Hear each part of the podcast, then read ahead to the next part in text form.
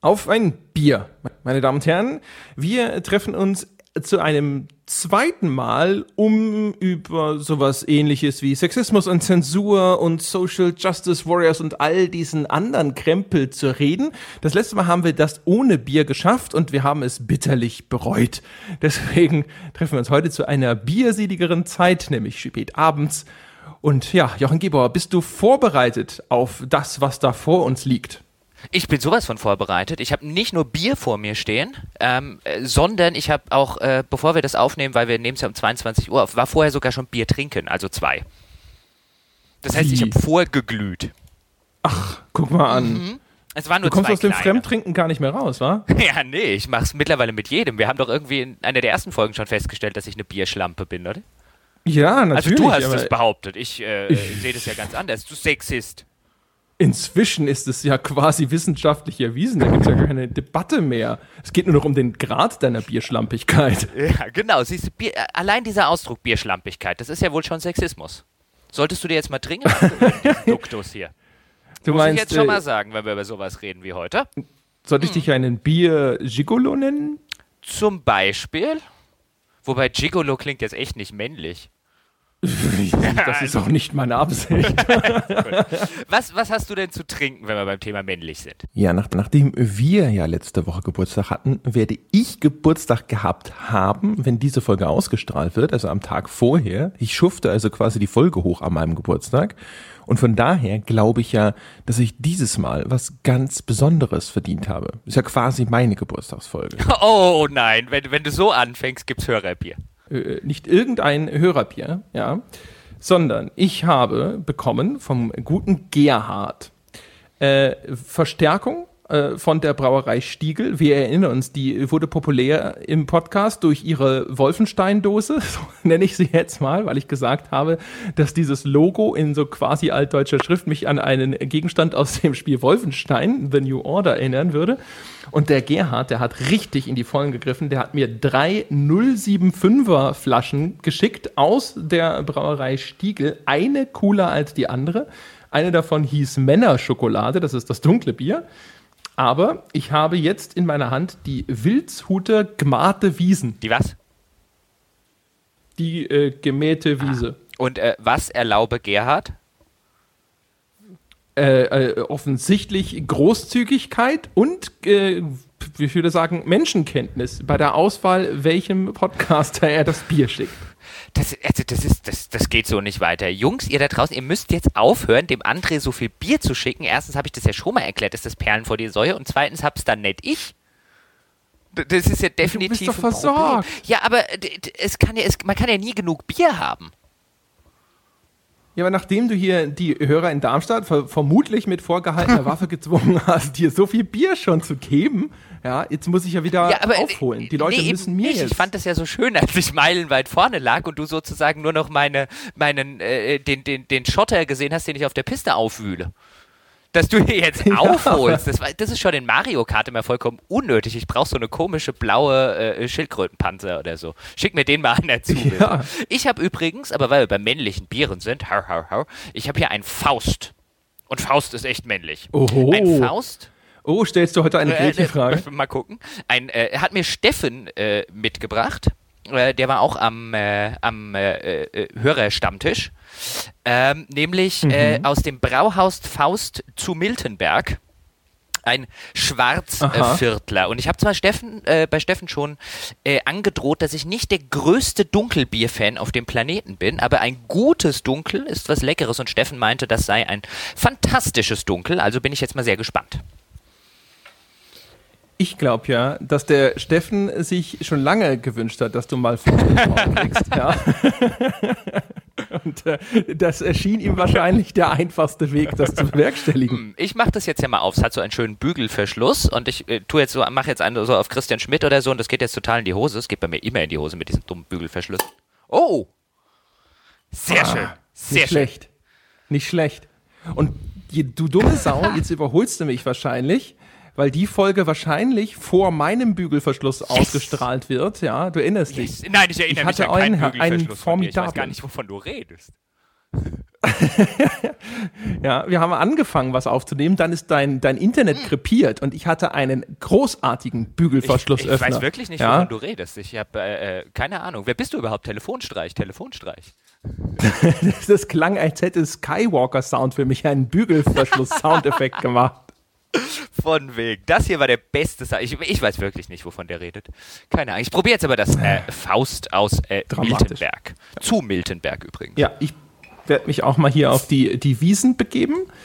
Die Wiesen meide ich ja sonst eigentlich hier in München, so gut mm. es geht. Oh mein Gott, das ist, äh, da ist mm. so ein Papier drüber und das hat jetzt tatsächlich davon den Kronkorken auf der Flasche mm. gehalten. Das ist mal ein guter Das ist aber wirklich lecker. So. Tatsächlich, Steffen. Ist ja auch Hörerbier. Ja. Hier steht nämlich auch drauf, ich wollte es nämlich gerade selber sagen. Jetzt dachte ich, jetzt guckst du erstmal selber drauf, bevor du irgendwie Unsinn über das Bier erzählst. Da steht was ganz anderes.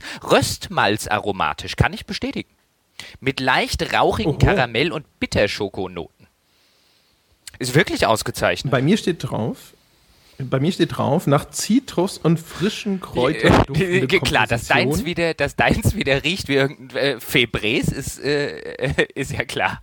ja, dass du wieder, dass du wieder hier so ein Putzfrauenbier hast. ich weiß mal, unglaublich, was ich da mir anhören muss. Hallo? Ja, erlesene Malzsorten, Kräuter und Hopfen. Kräuter. Mhm. Mm, ja. wenigstens ist Hopfen drin, immerhin etwa. Aber das Braust ist wirklich, äh, das Faust, mhm. genau, Braust, ja. Es kommt aus dem Brauhaus äh, in Miltenberg in Kurfranken. Da muss ich mal in Kur. ja, offensichtlich. Da werden die Leute mit der, äh, äh, mit der Unterhopfung ja, wahrscheinlich genau. immer auf Aber Kur geschickt. Mit Unterhopfung kann ich ja nicht dienen. Komm, äh, lass uns hier über, lass uns über äh, lustigere Dinge reden, über Sexismus und so. Ja, eine Sekunde, so. ich muss ganz kurz sprechen. Also die Gemade Wiesen, ja, also das Stiegel, trotz seiner Nazi-Bier-Anmutung, hat mir das letzte Mal ja schon geschmeckt. So leid mir das tut, ja, angesichts dieser Anmutung. Und ähm, das hier, das hat auch, also die sehen auch echt viel hübscher aus. Also sehr schöne Etiketten und alles. Und es schmeckt echt gut und vor allem tatsächlich, also nennen mich verrückt, aber es hat tatsächlich so eine, einen Hauch von einer Grasnote. Es, ist, es klingt nicht gut, aber es ist gut. Ein Hauch von einer Grasnote. Hattest du vielleicht vorher schon ein bisschen Gras und so? Nein? Nein. Hm? Hm. Nein, nein. Nein, nein. Ja. Gut. Ich bin, bin hier in München. Hallo? Glaubst du, hier kriegt man sowas? I wish. Äh, ein Hauch von der Grasnote hatte ich, glaube ich, bei einem Bier jetzt wirklich noch nie. Gerhard, mir bitte auch mal einschicken. Ja. Echt, äh, also das ist, das ist schon gar nicht, also es schmeckt wirklich gut und äh, ist auch wirklich mal was anderes. Und es, äh, ist, das hättest ja, du doch halt auch bei dem isländischen Bier ähm, behauptet, wenn ich nicht nebendran gesessen und es hätte ausspucken müssen.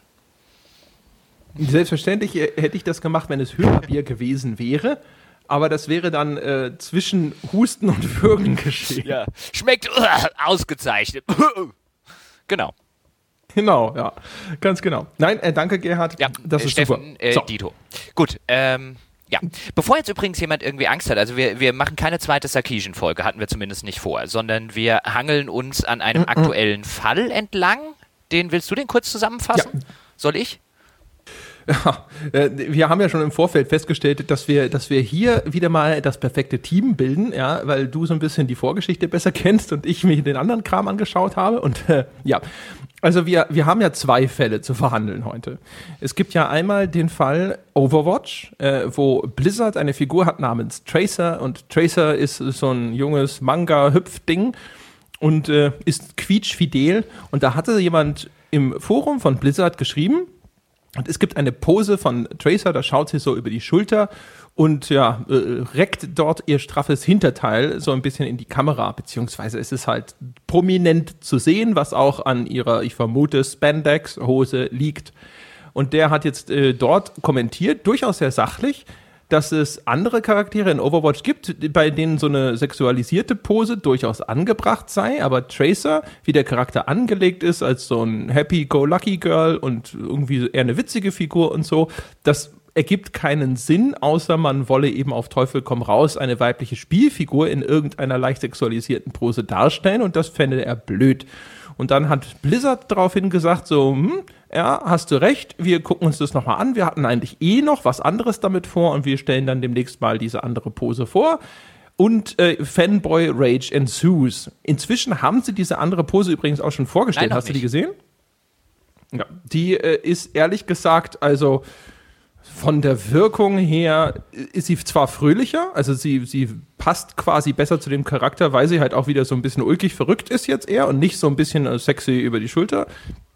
Aber ich sag mal, den Hintern, der ist schon immer noch auf. Also, wenn jetzt auch, äh, nicht, dass jetzt irgendwie jemand äh, denkt, was redet der da drüber, obwohl er die neue Pose noch nicht gesehen hat. Die Pose, auch die, die erste, an der sich diese, äh, an der dieser Stein des Anstoßes seinen Anstoß nahm, auch die fand ich jetzt eher aus dem, aus dem Bereich relativ belanglos also es war jetzt ja nicht, nicht absolut übersexualisiert oder so. Ähm, ich finde halt, ich finde halt die Diskussionen, die sich daraus entspinnen, so viel spannender und aufschlussreicher als diese eigentlich banalen Aufreger, um die es um die es letztlich geht. Wobei das jetzt ja bei Blizzard gar kein Aufreger war.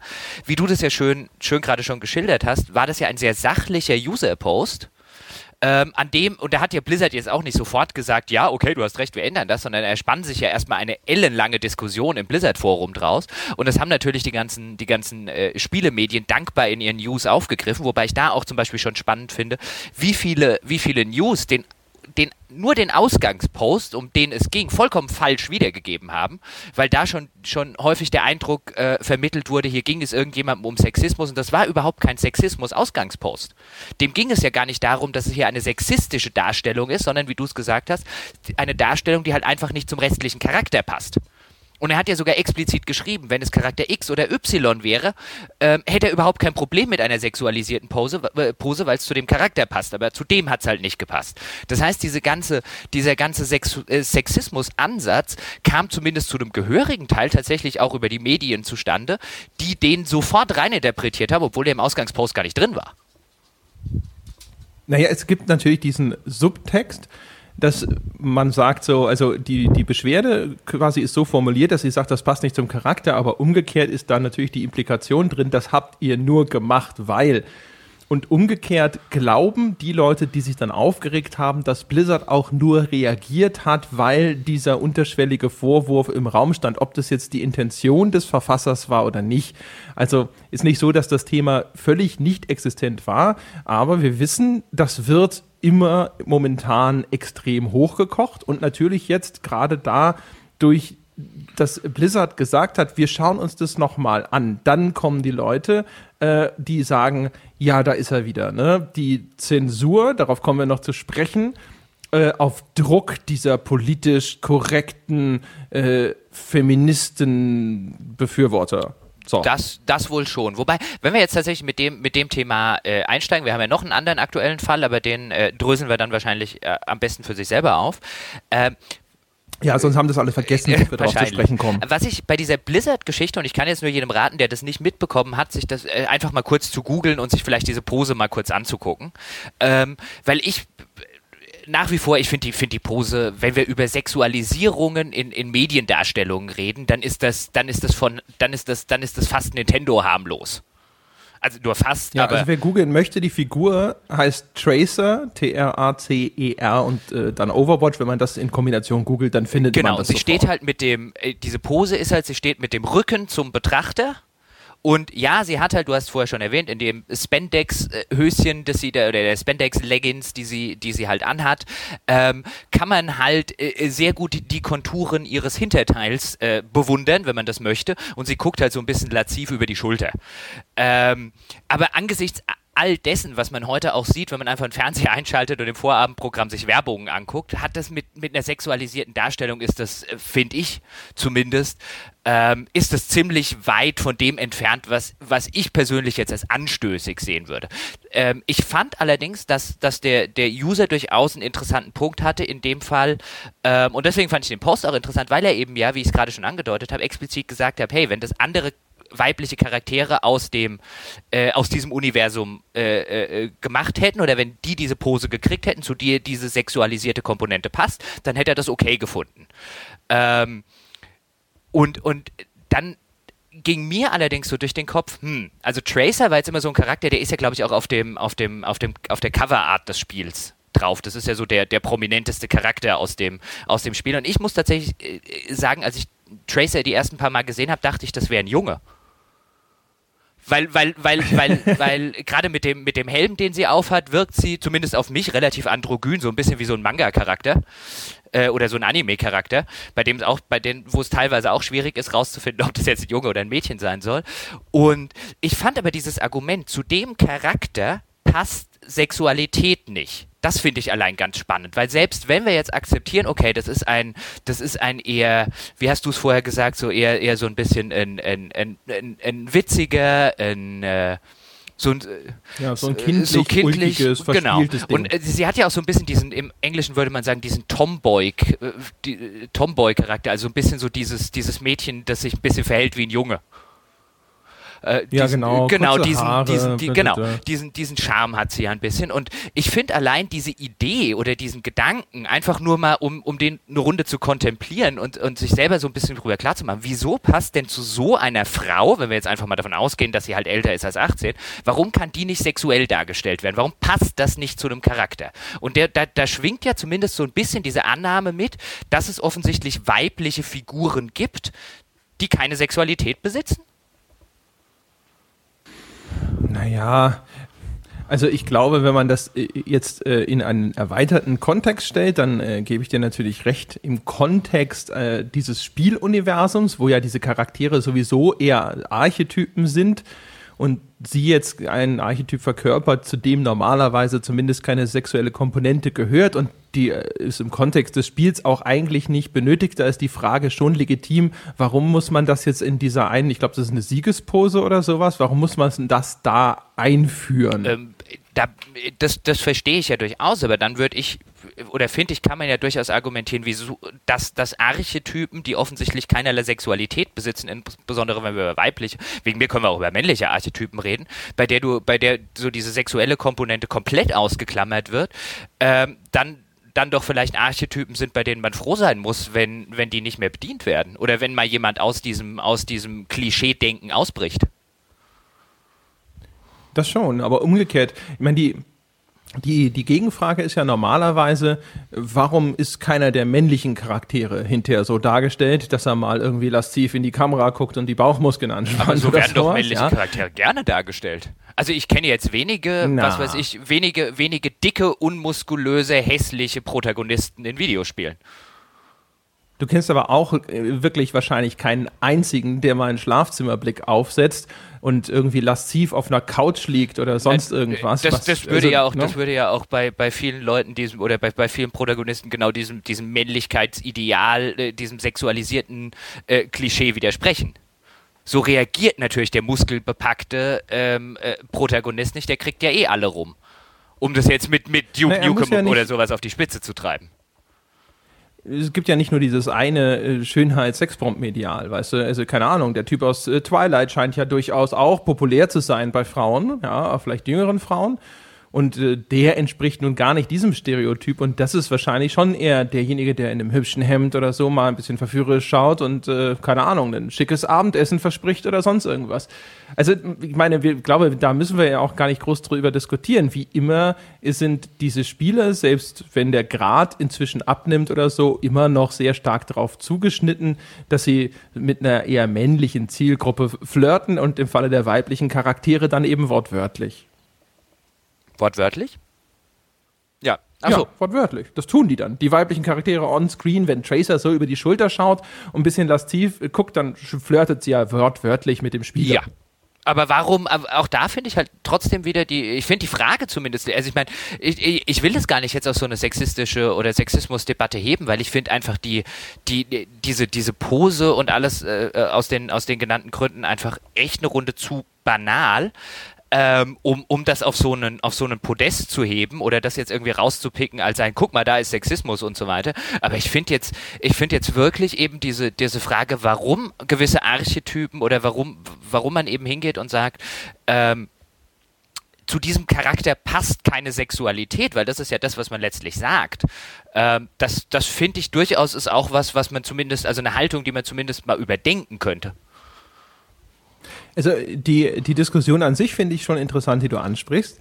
Ich wollte eigentlich nur den Vorbehalt dazwischen schieben, dass ich schon sehe, in welchem Kontext derjenige, der diesen Post mm. verfasst hat, das wahrgenommen hat und dass ich seinen Punkt durchaus das, nachvollziehen das, das auf jeden kann. Fall. Also das habe ich ja, glaube ich, auch vorher oder wollte ich zumindest äh, oder habe ich versucht zum Ausdruck zu bringen, dass ich jetzt nicht der Meinung bin, dass das ein absoluter Vollidiot ist. Im Gegenteil. Also den äh, kann schon kann schon verstehen, wo der herkam. Aber dann reden wir doch vielleicht über die Reaktionen drauf, weil die fand ich ja noch viel viel aufschlussreicher als äh, diesen Post.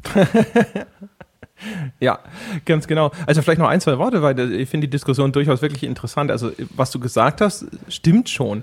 Also, dass es bestimmte Charaktere gibt, bei denen man sagt, bei denen man quasi diese, diese sexuellen Konnotationen dann äh, geradezu fordert, um es mal vorsichtig sogar auszudrücken, ähm, und bei anderen würde man es dann total ablehnen. Das sieht man ja in ganz vielen Sachen zum Beispiel. Also zum Beispiel nimm mal Brienne aus Game of Thrones oder sowas.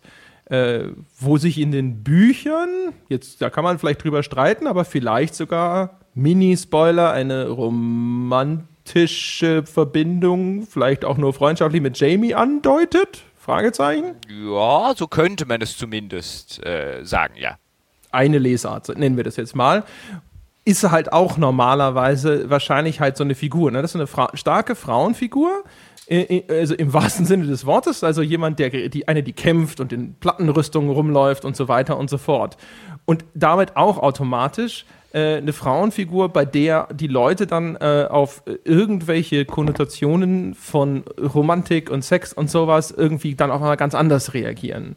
Weil eine Frau, die so ist, die kann ja dann auch nicht umgekehrt halt eben, ja, eben auch weiblich sein und kann halt auch nicht dann Sex haben. Wobei das ein so. schönes Beispiel insofern ist, wenn man es dann wieder mit dem, mit, wenn man da die Romane und äh, die Serie vergleicht, weil in den, in den Romanen wird Brienne durchaus schon geschildert als ein ähm, um jetzt einfach Harald Schmidt zu zitieren damals, äh, äh, würde kein Mann, äh, irgendwie wie eine Klobrille, würde kein Mann freiwillig anfassen. Das hat ja Harald Schmidt irgendwann mal über eine äh, ich weiß nicht mehr, äh, wie sie hieß, gesagt, was ja damals auch einen Riesenaufschrei gab. Und so wird, äh, also ich paraphrasiere das nur im Sinne von einem, so wird Brienne in den Romanen geschildert, also wirklich hässlich wie eine Bürste. Und dann guckst du sie in der Serie und dann hast du eine Schauspielerin, die jetzt vielleicht nicht dem gängigen Schönheitsideal Hollywoods entspricht, aber die man durchaus legitimerweise attraktiv finden könnte. Ja, absolut. Aber das gilt ja durch die Bank. Also wenn du, wenn du siehst, wie Tyrion eigentlich aussehen sollte nach seinem Missgeschick und wie es dann in der Serie dargestellt wird, da denkst du auch so, na, na, na. Äh, äh, klar, also ich finde ich find nur da einfach interessant, dass offensichtlich visuelle Medien dann noch ein größeres Problem haben, Hässlichkeit darzustellen. Weil sie dann vielleicht irgendwie sagen, ja, das glaubt ja keiner. Wenn der die sieht, dann, ne, ne, ne. Also ich glaube, da, da wird viel ja, das oberflächlich. Ist ganz scheußlich, ehrlich gesagt. Also da gibt es einen Film, der das für mich total verkörpert, den wirst du nicht gesehen haben, der ist sozusagen unter deiner Würde, äh, der hieß Beastly. Und das ist im Grunde genommen eine moderne Nacherzählung von Die Schöne und das Biest.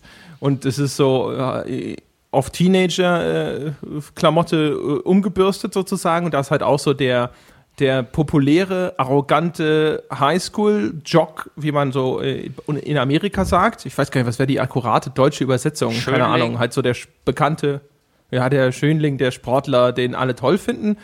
Und der, ich glaube, der weiß es gar nicht mehr, war es ein Fluch oder so. Auf jeden Fall wird er dann in Anführungsstrichen entstellt. Und diese Entstellung ist sind halt so dunkel hervortretende wie so Venen oder wie ein ganz bizarres adernförmiges Tattoo, das seinen Körper überzieht und er hat halt keine Haare mehr. Er ist aber immer noch durchtrainiert wie die Sau und das Muster von den Dingern sieht auch gar nicht so völlig uncool aus. Und du denkst so, nein, du bist nicht entstellt und nein, du würdest auch nicht da sitzen und sagen, ich krieg nie eine ab, wenn du so aussehen würdest. Das, äh, wobei das ja, das ja wirklich so ein Klischee ist aus so, aus so vielen Hollywood-Teenie-Komödien äh, äh, der sonst wie viele letzten Jahre, ähm, wenn dann, wenn dann die weibliche Hauptfigur am Ende dann doch nicht mit dem, mit dem Jog rummacht, sondern äh, äh sich auf den äh, charakterlich viel cooleren Nerd zum Beispiel stürzt, der dann aber, wenn er seine Brille mal auszieht und sich irgendwie vernünftig, eine vernünftige Frisur macht und anständig anzieht, plötzlich überhaupt nicht mehr aussieht wie ein Nerd. Ja, oder auch das hässliche Entlein, ja, das äh, am Anfang halt dicke Pullis genau. trägt, eine Brille hat und Pferdeschwanz, ja, und dann macht sie hinter die Haare auf, macht, äh, holt man einen Lockenwickler raus, äh, Make-up und ein Kleid, ja. Auch da sieht man übrigens schön eigentlich genau dieses Rollenverständnis, äh, über das wir in diese Diskussion geschlittert sind, ja. Das hässliche Endline ist halt einfach die gleiche sehr hübsche Frau nicht rausgeputzt, ja, genau. ja wie eine Barbie-Puppe. Genau, aber hässlich ist sie, ist sie, ist sie eben nicht. So.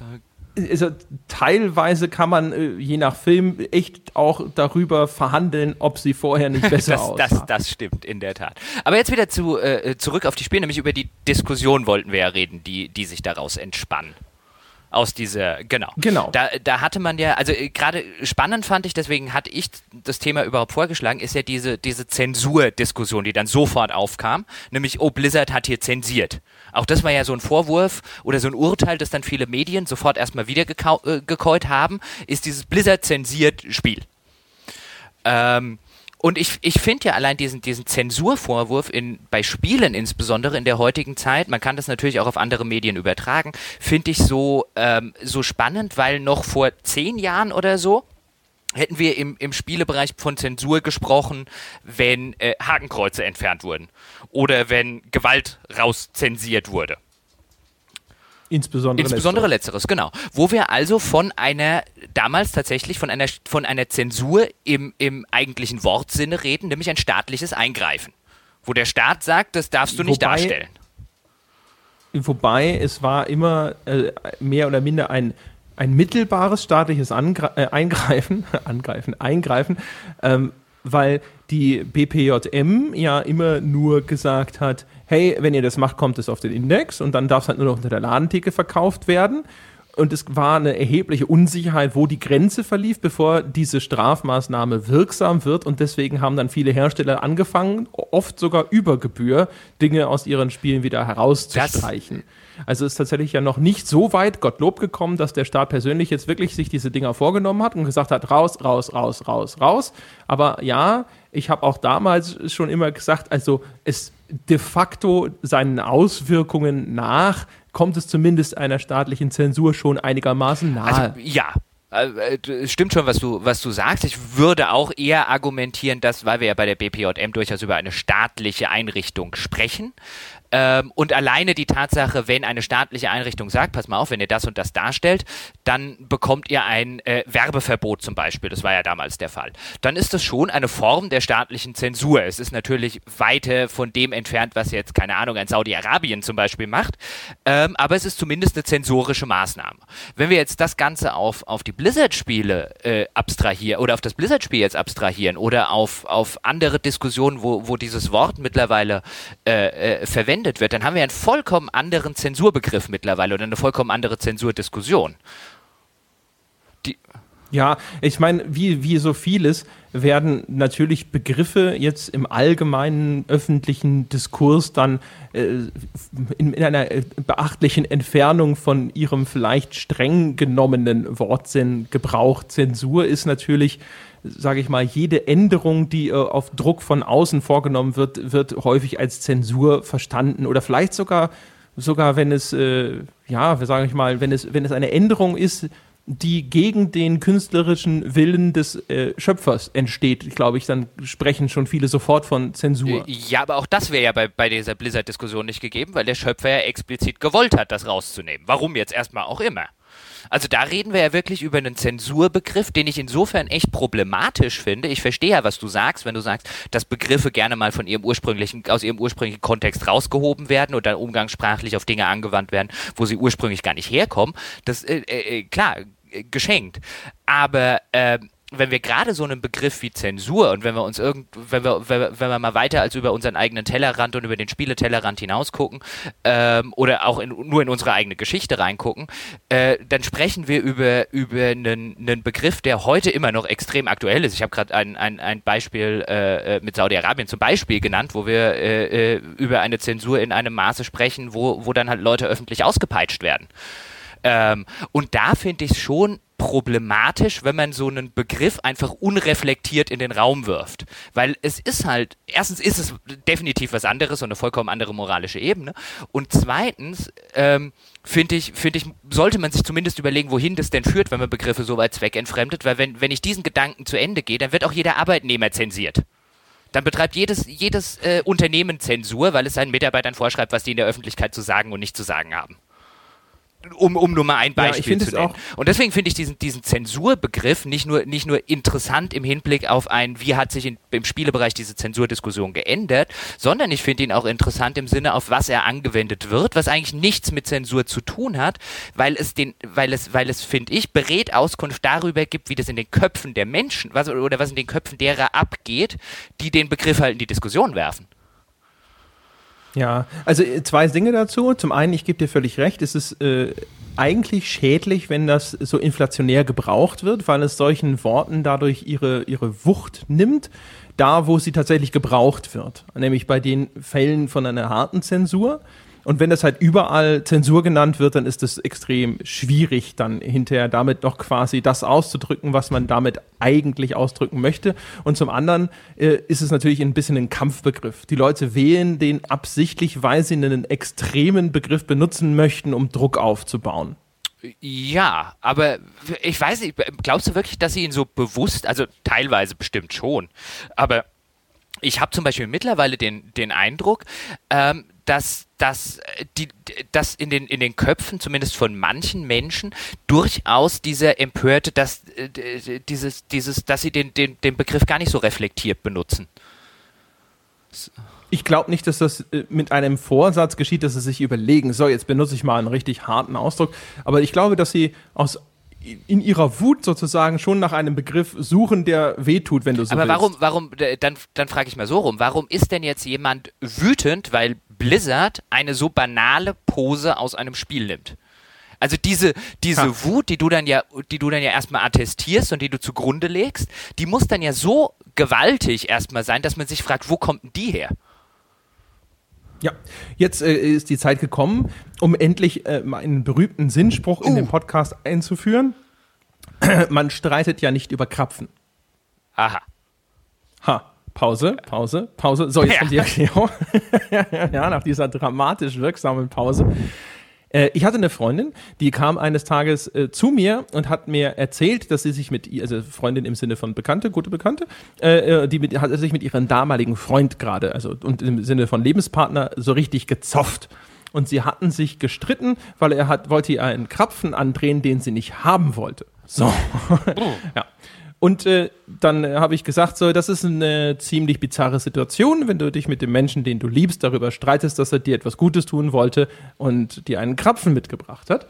Und äh, in der Diskussion stellt es sich dann halt auch äh, relativ schnell heraus, dass es ihr halt auf den Sack geht, dass er ständig versucht, sie be zu bevormunden und ihr irgendwie zu sagen, was sie zu tun hat und sonst irgendwas. Und das war jetzt so der Zündfunke, an dem sich das Ganze äh, dann entflammt hat. Aber natürlich haben die beiden dummerweise dann nur darüber geredet, dass sie keinen Bock auf diesen scheiß Krapfen hat. Und deswegen sage ich seitdem immer, Kinder, man streitet nicht über Krapfen. Und wenn man über Krapfen streitet, dann sollte man scharf nachdenken, was eigentlich der Grund für diesen Konflikt ist.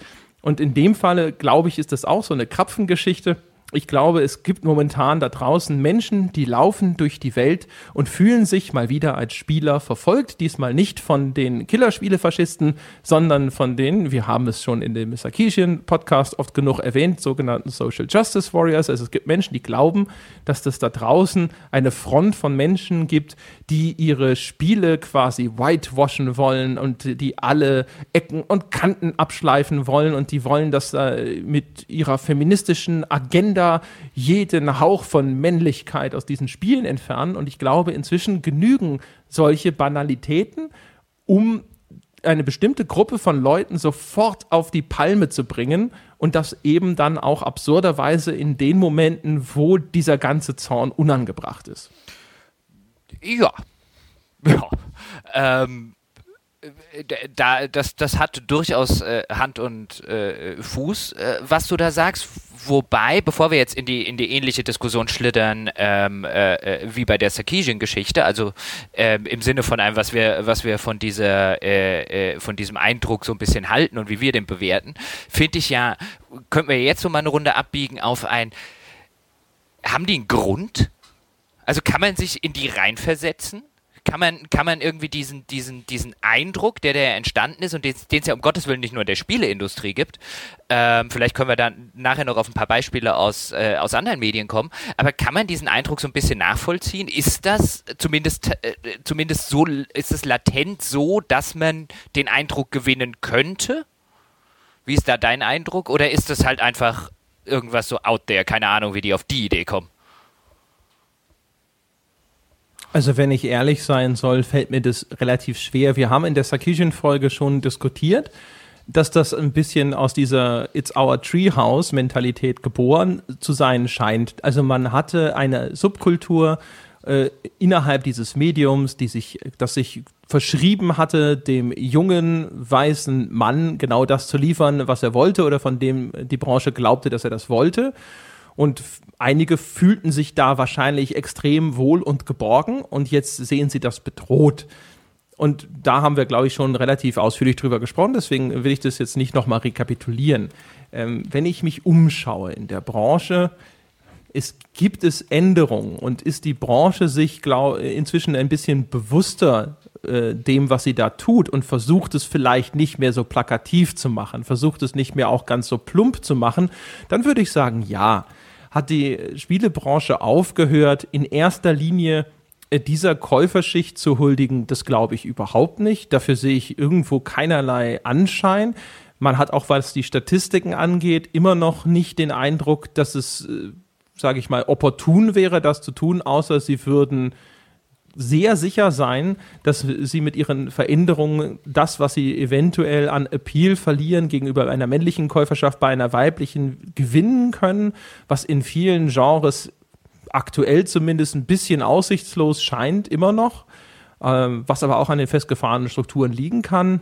Also insgesamt weiß ich nicht. Also ich muss ehrlich sagen, wenn ich, ich, ich bin ja jetzt eigentlich ja auch Teil dieser großen privilegierten Gruppe, mhm. wenn du so willst. Weißt du, weiß, männlich, äh, äh, Mittelstand, nicht arm oder sonst irgendwas. Ähm, ich habe das Gefühl, wenn ich mir hier anschaue, die, die Identifikationsfiguren in Spielen und sowas, ich treffe ganz, ganz, ganz selten einen Charakter, wo ich das, wo ich, auf den ich drauf schaue und mir denke so, ja, der ist meiner Lebensrealität oder den Menschen, denen ich sonst so begegne, irgendwie fremd. Also jetzt außer natürlich, dass die alle durchtrainiert sind, aber ansonsten, ähm, ich weiß nicht, nee, ich, ich, ich stelle das ehrlich gesagt fast gar nicht fest. Ich weiß nicht, wie geht's dir? Ich, es ist schwierig. Also ich, ich so teilweise, also ich meine, das, das, ich weiß nicht, ob wir es im, im Podcast schon mal angesprochen haben.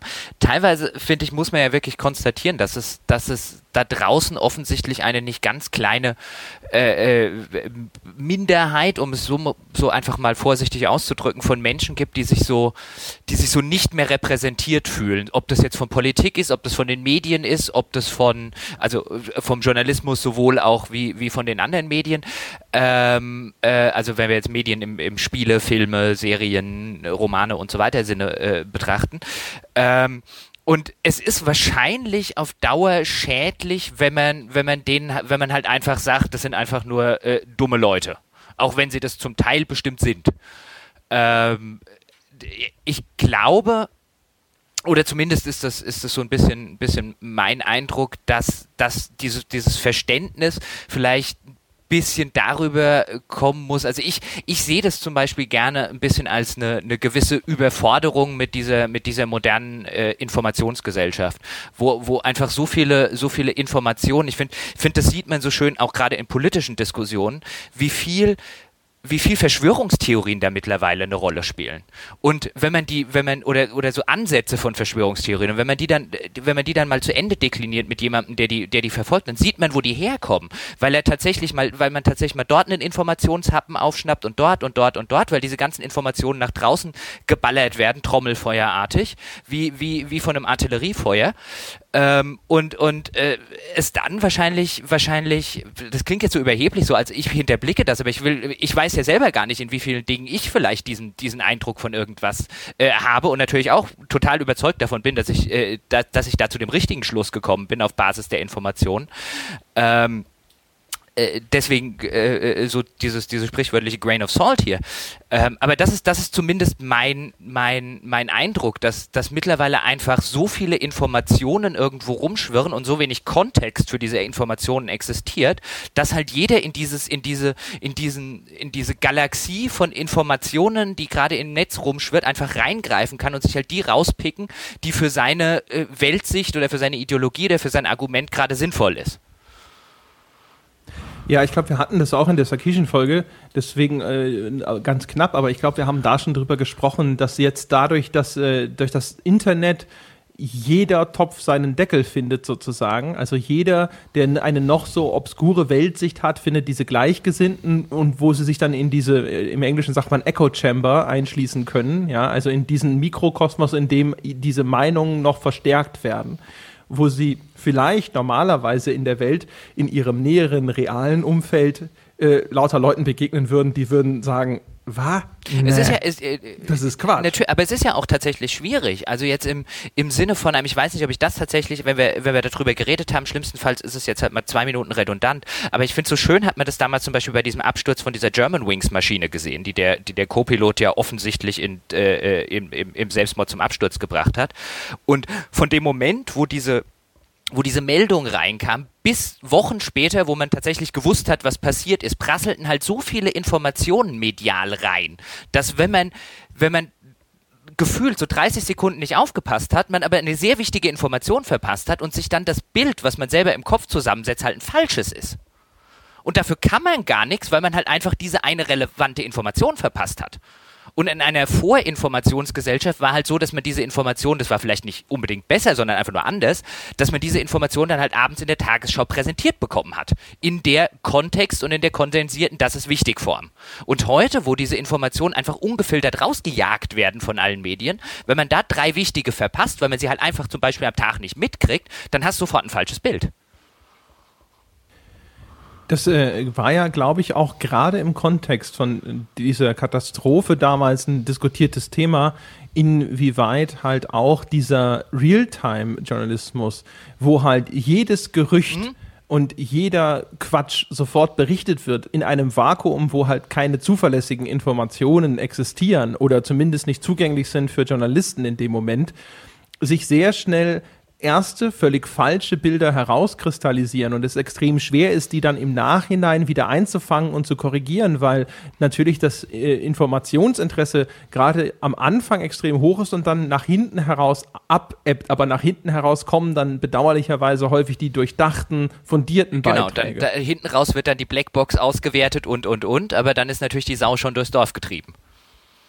Das ist so, genau. genau das, ja. ist, das ist so. Ich kann mich zum Beispiel bei dieser, bei dieser German Wings Geschichte, dass ich abends in der Kneipe mit, äh, mit, mit einem Bekannten zusammengesessen habe, der dann halt zum Beispiel ernsthaft erstmal die Meinung vertreten hat, es kann alles so gar nicht passiert sein, weil der Pilot könne ja gar nicht irgendwie aus dem Cockpit ausgesperrt werden. Da habe er heute auf irgendeiner Seite habe was dazu äh, geschrieben und dann kam halt irgendwie ein paar Wochen später, doch, doch, das geht schon, weil, weil, weil. Aber so hat halt ein Mensch den ich jetzt nicht irgendwie als Dummkopf und sonst was bezeichnen würde, ähm, aber den Eindruck, Moment, an dieser offiziellen Theorie kann ja was nicht stimmen. Weil ich habe ja gelesen, das geht gar nicht.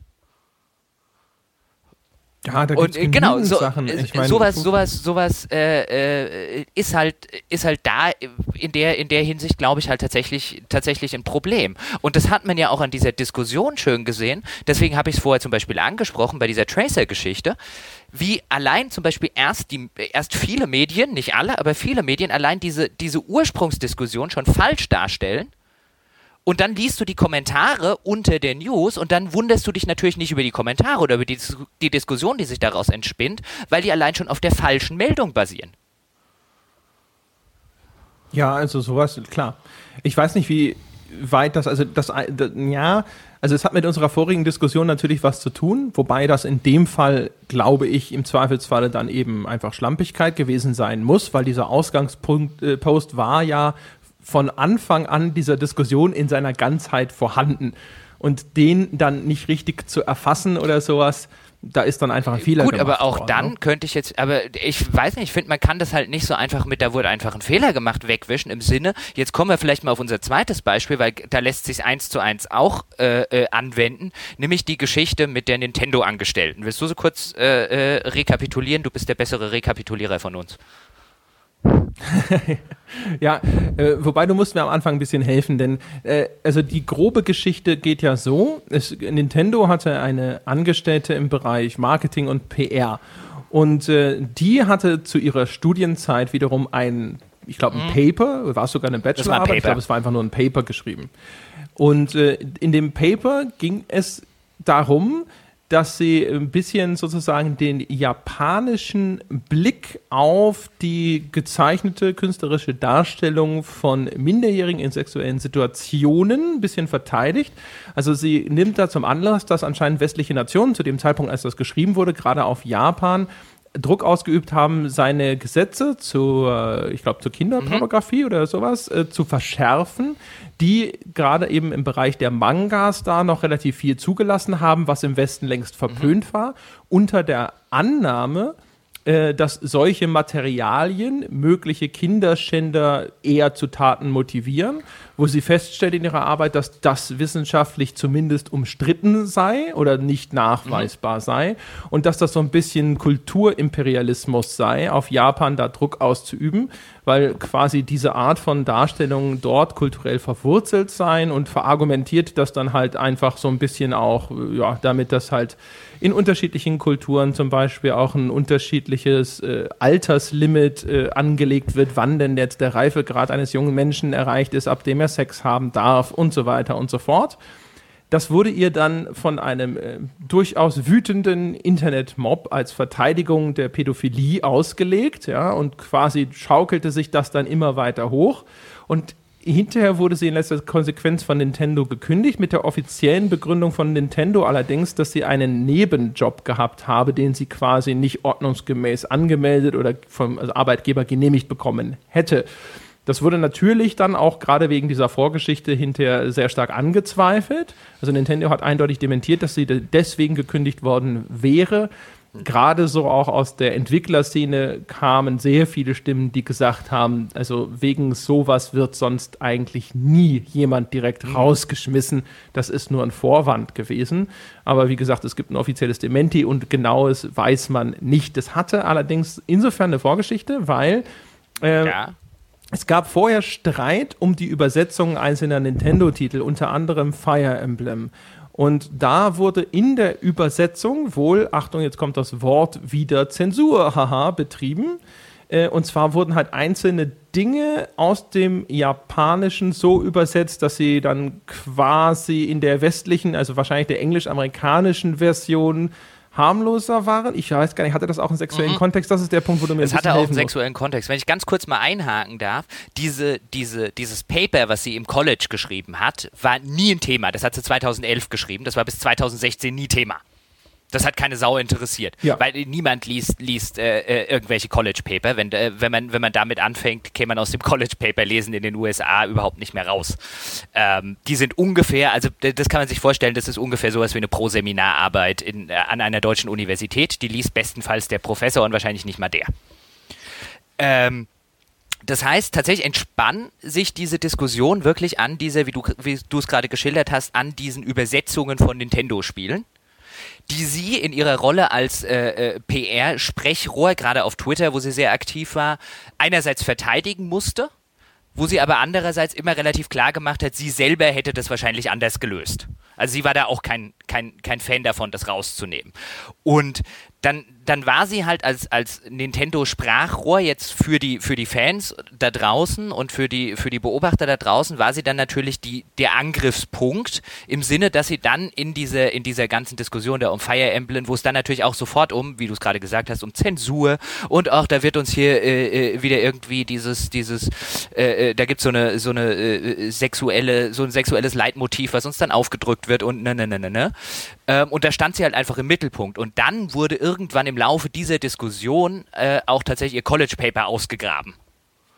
Weil das, das ist. Genau. Unter anderem muss man da übrigens dazu sagen, also weil die Leute sie da als Galeonsfigur irgendwie identifiziert hatten in diesem Streit, dann passierte genau das, was wir auch schon äh, bei dieser Sarkeesian-Episode beobachtet haben, wo ja auch die Frauen, die im Zentrum dieser Diskussion standen, auf einmal quasi von Leuten im Internet durchleuchtet wurden, wo alle offiziellen Quellen nach möglicherweise irgendwas durchforstet wurden, äh, dass man dann hinter gegen sie ins Felde führen konnte, ob es jetzt zu der Debatte gehört hat oder nicht. Im Falle von Sarkeesian gab es dann diese ganzen Anschuldigungen darüber, äh, ob, jetzt ihr, ob sie ihr Kickstarter-Geld veruntreut hat. Im Falle von Zoe Quinn war es, dass irgendwie ihre Spenden über PayPal auf einen privaten Account laufen, obwohl die eigentlich für äh, Spenden ja. gedacht und waren. Ob und ob sie so vor Gericht also, irgendwie gelogen hat bei ihrem Freund, also Dinge, die äh, niemandem was angehen und die mit der eigentlichen Diskussion auch nichts zu tun hatten. Aber äh, man tut ja dann immer vieles, um, um den Leumund dieser Leute zu ruinieren, weil wenn die keinen Leumund mehr haben, dann äh, sind sie natürlich angreifbarer. Ja, und dann sind sie vielleicht in der öffentlichen Debatte kaltgestellt und darum geht es ja im Zweifelsfalle. Und im Falle dieser Nintendo-Angestellten ging das halt genauso auch los. Also ich glaube, man hat dann sogar ihre Amazon-Wishlist durchforstet. Äh, man hat, glaube ich, ist, ist dieser Nebenjob, äh, den sie da hatte, der hatte so ein bisschen einen Geschmäckle irgendwie, aber jetzt fällt Na, mir so ganz, nicht so ganz, so ganz sicher, was, was sie genau gemacht hat, war man zumindest vor einer Woche oder so äh, noch nicht. Was sie halt auch gemacht hat, das war, das war noch ein, also eine, eine recht junge Frau, die auch relativ kindlich aussah, um es jetzt mal so zu formulieren. Und sie hat halt zum Beispiel auf Twitter auch mal gerne äh, sexuell anzügliche Bilder gepostet, um es so rum zu sagen. Wobei anzüglich dann wahrscheinlich auch eine Konnotation hat, die ich gerade gar nicht meine. Aber äh, teilweise hat sie sich halt so mit, mit Nerd-Outfits relativ leicht bekleidet zum Beispiel äh, äh, abgelichtet. Und was dann natürlich Wasser auf die Mühlen war. Genau, also war auf jeden Fall, was man heute so als Cosplayerin bezeichnen würde. Ich müsste es nochmal googeln. Ich glaube, es gab irgendwie sowas. Äh, das ist jetzt echt äh, aus den hintersten Ecken meines Kopfes, Aber das, dass sie sich irgendwie dafür äh, hat bezahlen lassen, sich in einer bestimmten Verkleidung fotografieren zu lassen. Ja, aber das ist, das ist ja das Relevante, wo ich ganz ursprünglich raus wollte, wo ich gesagt habe, dann kommen wir jetzt ja auf den anderen Fall, ist nämlich zum Beispiel diese Arbeit, die, die dann ausgebuddelt wird. Und jetzt habe ich es ja gerade schon erwähnt, ähm, wenn wir über, über Paper an, an amerikanischen Colleges reden, dann ist es wirklich vergleichbar mit irgendwie einem deutschen Proseminar. Und wenn ich jetzt, wenn ich jetzt hingehen würde und ich würde von irgendjemandem, jetzt mal unabhängig, was in diesem Paper drinsteht, und ich würde von irgendeinem willkürlichen Menschen, der in Deutschland an einer Hochschule war, seine Proseminarsarbeiten rauskramen, ähm, dann will ich gar nicht wissen, was ich da finde. Wenn er denn überhaupt welche, wenn er denn überhaupt welche geschrieben hat. Ähm, äh, äh, und dann, dann, dann wäre ich wahrscheinlich auch extrem schnell dabei und wenn da halt nichts irgendwie Kontroverses, was, was das Thema äh, äh, äh, Kinderpornografie in Manga und Anime betrifft, was natürlich bestimmt ein sehr kontroverses Thema ist. Ähm, aber da, da könnte ich, und das hat man ja an dieser ganzen äh, Froni-Plug und so weiter Geschichte gesehen, da könnte ich wahrscheinlich bei 90 Prozent der Universitätsabsolventen sofort rausfinden, dass sie betrogen haben irgendwo. Das wäre relativ easy. Also sobald ich halt einmal in diese Durchleuchtung einsteige, und damit will ich gar nicht relativieren, wenn jemand sowas macht, um Gottes Willen. Aber ich sage nur, ähm, äh, das sind halt, da reden wir halt nicht über eine, da reden wir nicht über irgendwie eine Doktorarbeit oder da reden wir nicht über irgendwie eine Bachelorarbeit, da reden wir erstmal ganz banal über sowas wie eine Proseminarsarbeit. Wird jeden Tag millionenfach geschrieben. Und jetzt habe ich die Arbeit gelesen und das Schöne ist ja, du hast es ja vorher gesagt, sie wird jetzt so ein bisschen dargestellt wie ein, sie verteidigt Pädophilie, was absoluter Unfug ist anhand dieser Arbeit. Das ist keine besonders brillante Arbeit, die kann man übrigens im Netz nachlesen, ähm, äh, für alle, die das interessieren.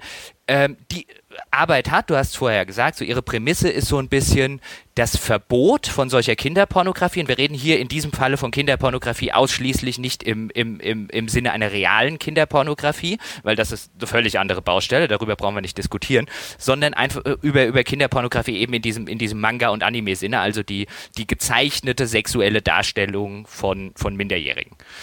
Ähm, und, und ihr Argument ist, das hast du ja vorher gesagt, ist, dass das Verbot von sowas keinerlei nachweisbare Auswirkungen hat, dass dann äh, in irgendeiner Form äh, äh, äh, weniger Kinder tatsächlich missbraucht werden. Und das ist, zumindest nach allem, was ich jetzt in der Hinsicht weiß, durchaus was, was man wissenschaftlich verargumentieren kann. Ähm, und das ist ja im Grunde genau das Gleiche wie mit den Killerspielen.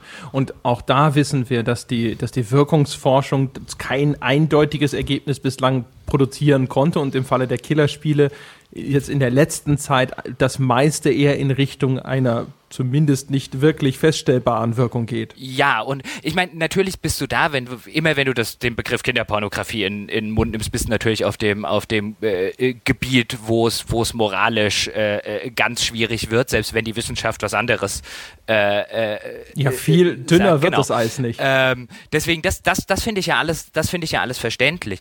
Ähm, und, und auch ihre, ihre grundlegende These in dem Paper ist, ist, ist wirklich eine, die, die halte ich nicht für, für besonders kontrovers und so weiter. Da gibt es einen Haufen Leute an äh, und angesehene Menschen an wissenschaftlichen Einrichtungen, die sich genau mit sowas befassen. Und zwar nicht, weil sie Kinderpornografie in irgendeiner Form relativieren wollen, sondern weil sie halt, weil es halt durchaus, finde ich, auch von gesellschaftlichem und von strafrechtlichem Interesse ist, um zu gucken, hilft denn hilft denn ein Verbot in der Hinsicht tatsächlich, dass was passiert oder hilft es nicht?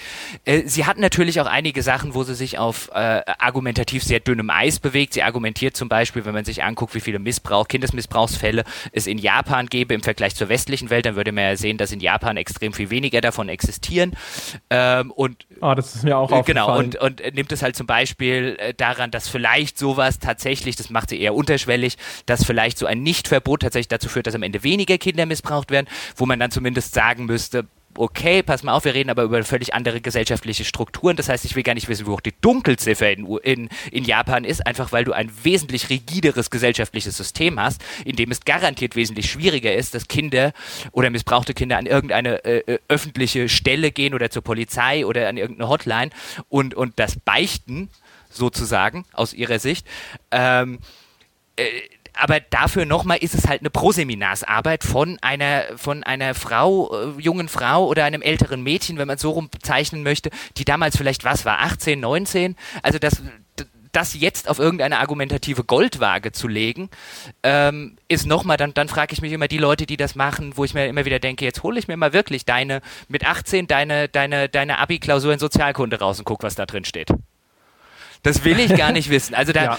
finde ich, äh, muss man da halt zumindest so weit differenzieren. Aber allein anhand dieser Arbeit, wie gesagt, ich habe sie gelesen, aber dann guckst du dir die Diskussionen an und die wird überall falsch dargestellt. Auch dann wieder in den entsprechenden News zu dem Thema steht Kram drin, der einfach nicht stimmt.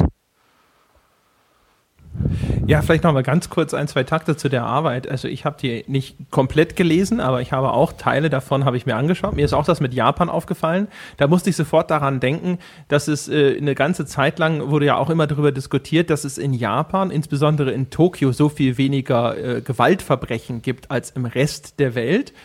Ähm, und alle sich immer gefragt haben, wie machen die Japaner das, wie machen die Japaner das? Und dann wurde ganz viel diskutiert. Die haben da überall diese kleinen Polizeihäuschen quer durch die Stadt verteilt, liegt daran, Hü und Hot.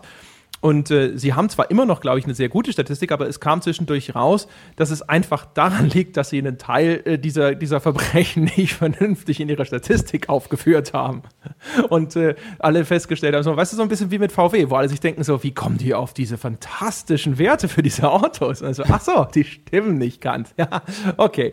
Ja. Äh, jetzt will ich nicht behaupten, dass das jetzt genau für diese Statistik auch zutrifft, aber zumindest das jetzt mal einfach so kritiklos hinzunehmen. Naja, umgekehrt, sie sagt in ihrer Arbeit, glaube ich, an der Stelle nur so ein bisschen, bevor diese ganzen westlichen Nationen Japan vorschreiben wollen, wie sie da zu verfahren haben, sollten sie vielleicht mal erstmal ihre eigenen Statistiken in Ordnung bringen. Und es gibt da, glaube ich, auch so irgendeine eine UN-Geschichte, die die USA nicht ratifiziert hat, aber Japan, die auch irgendwo, aber das bringe ich nicht zusammen, da will ich gar nicht drüber reden. Eine zweite Sache, äh, die ich sowieso aber dazu noch anführen möchte, ist, man muss aber auch mal, finde ich, anerkennen, dass es eine Arbeit ist, die, äh, die sich quasi einigermaßen furchtlos, sei es aus Naivität oder weil sie halt Balls hat sozusagen, an ein Thema ranwagt, das halt wirklich, wirklich heikel ist, weil es so emotionsgeladen ist. Und im Grunde genommen, also einen Diskurs, also so eine Frage zu stellen, ja, wie zum Beispiel, wenn das nicht nachweislich schädlich ist, warum wollen wir es dann verbieten, wenn eine Möglichkeit besteht, dass es eventuell, das führt sie ja auch ins Feld, vielleicht Leuten, die so eine Neigung haben, die damit vielleicht geboren werden oder die zumindest durch ihre Sozi äh, Sozialisierung dazu gemacht werden, ohne eigenes, dass sie es verhindern können, weil sie noch Kinder sind in der Zeit, die jetzt damit irgendwie leben müssen, wenn ihnen das dabei vielleicht hilft, dann eben tatsächlich echte, reale Kinder in Ruhe zu lassen, ähm, sollten wir denen das wegnehmen? Und es geht sogar noch einen Schritt weiter. Also das heikelste Thema, das sie ja anfasst, ist nämlich, wenn sie dann über reale Kinderpornografie spricht, wo sie dann diskutiert, ob der Besitz davon tatsächlich strafbar sein sollte. Wenn es denn um den kind äh, Schutz der Kinder ginge, dann äh, sei ja quasi das eigentliche Verbrechen die Aufnahme, die Produktion und durch den Besitz kommt niemand mehr zu Schaden und äh, sie führt in der Arbeit an, das ist, ich weiß gar nicht, ob sie das überhaupt belegt, das kann ich mich nicht erinnern, dass die dass Kinderpornografie zum ganz überwiegenden Teil nicht verkauft, sondern kostenlos weitergegeben würde. Also dass das durch, indem man den Besitz unter Strafe stellt, würde man da nicht irgendeinem Verdienst die Quelle abgraben. Wahrscheinlich würde ich jetzt auch sagen, wie gesagt, bei allem, was ich, wo ich mich da jetzt äh, äh befasst habe, und das ist ein extremes Slippery Slope, würde ich, glaube ich, dass man das wahrscheinlich auch wissenschaftlich durchaus so verargumentieren kann, aber du hast ja gerade schon angesprochen, bei realer Kinderpornografie hast du halt immer den Akt der Pornografie, der irgendwie zugrunde lag und der halt immer auf, im Gegensatz jetzt zu gezeichneter und, und zu fiktiver, hast du dort halt offensichtlich immer ein Opfer. Und äh, da, da gebietet es zumindest meiner meiner Einschätzung nach einfach, dass da die Moral über der, äh, äh, über der irgendwie wissenschaftlichen Überlegung hilft es, was steht, nämlich indem man halt einfach sagt, das akzeptieren wir nicht. Ob jetzt Besitz oder Produktion, ich halte das in dem Fall für, für, vollkommen, für vollkommen irrelevant, weil das beides auf dem Rücken eines realen Kindes, das missbraucht wurde, ausgetragen ist. Ähm, aber dann, dann, dann bist du natürlich in der moralischen Diskussion. Ähm, aber das ist, das ist halt, finde ich, immer schon noch was erheblich anderes und diese Differenzierung zwischen der realen und der nicht realen muss man in dem Fall machen. Und auch die, die wurde ja von vielen Kritikern nicht gemacht. Also ich meine, wenn jetzt, wenn jetzt diese, diese, diese junge Frau dasteht als Verteidigerin von Pädophilie, dann ist das offen gestanden nicht nur ein unredlicher Vorwurf, sondern fragt man sich halt auch, wie zu, also ich meine, das, das geht ja weit über Verleumdung eigentlich raus. Also ich meine, das ist ja das größte Stigma, was du irgendjemandem äh, wahrscheinlich gesellschaftlich aufdrücken kannst. Und, und das ja, halt auf so einer unredlichen jetzt, Basis, ja. weil das hat sie halt nie gemacht. Nein, das hat sie nicht gemacht. Also man, wenn äh, das, also vielleicht ist das so ein bisschen eine Berufskrankheit, ja, das mag sein. Ich muss gestehen, grundsätzlich finde ich es immer sehr es nötigt mir immer Respekt ab, wenn sich jemand traut, ein so heißes Eisen anzufassen, weil ich grundsätzlich der Meinung bin, in einen, einen rationalen, nüchternen Diskurs über solche Fragen anzufangen, muss eigentlich gestattet sein. Ja, wobei, wenn ich ähm, da äh, äh, dich ganz kurz unterbrechen darf, es äh, erfordert eigentlich, du hast vorher schon mal gesagt, gar nicht so viele Eier, das zu machen, um jetzt eine, eine männliche Metapher von Oliver Kahn zu benutzen, auf eine, auf eine Frau in dem Fall, weil sie hat das ja an einem College mit 18, 19 vor fünf Jahren ähm, das ist ja schon relativ absichtlich auch, auch da so gemacht, dass man eigentlich keine Angst haben muss. Wenn die jetzt einen, einen Dozenten, den sie wahrscheinlich gehabt hat, sonst hätte sie die Arbeit wahrscheinlich nicht geschrieben, oder eine Dozentin gehabt hat, die für, für so ein Thema empfänglich ist, dann schreibst du eine Arbeit, die liest genau eine Person jemals. Das war ja nicht so, als hätte sie die damals äh, äh, auf, auf T-Shirts gedruckt und äh, Straßenbahnen damit gepflastert. Das ist halt eine wissenschaftliche Arbeit in einem, in einem wissenschaftlichen Diskurs. Das war dann, wie gesagt, das war ja keine, keine Magister- oder Doktorarbeit, die dann man irgendwo in einem Journal groß published oder sonst irgendwelche Geschichten, sondern das war halt wahrscheinlich eine stinknormale Arbeit in irgendeinem von äh, ihren gemachten 20 College-Kursen. Und äh, dann ist es natürlich schön, dass man in diesem universitären Elfenbeinturm auch solchen Gedankengängen erstmal nachgehen kann und sie einfach mal zu Ende deklinieren kann. Aber das, ich würde ihr jetzt keinen besonderen Mut attestieren.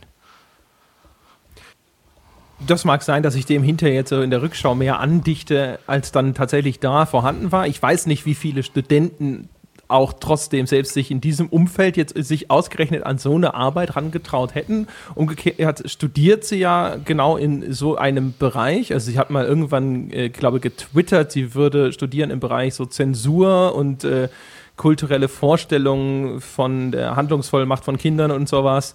Ähm, von daher keine Ahnung, das kann gut sein. Aber grundsätzlich natürlich jetzt, wenn ich diese Debatte verfolge, dann macht es mich so ein bisschen traurig, dass sie äh, dafür jetzt quasi hier durch den Dreck gezogen wird, dass diese Arbeit existiert.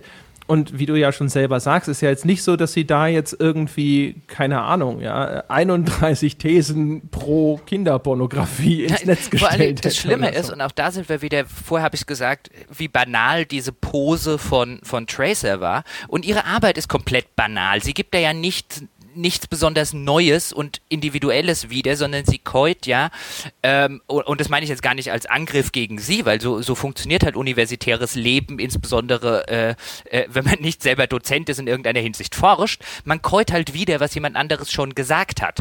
Sie gibt ja nur Argumente von anderen wieder und verpackt sie ein bisschen in ihre eigenen Worte und zitiert hoffentlich, hoffentlich richtig. Das ist ja alles, was, was in dieser Arbeit steht, ist ja keinerlei origineller Gedankengang. Das gibt diese, diese Forschungsergebnisse, äh, äh, gibt es wissenschaftlich schon seit vielen Jahren.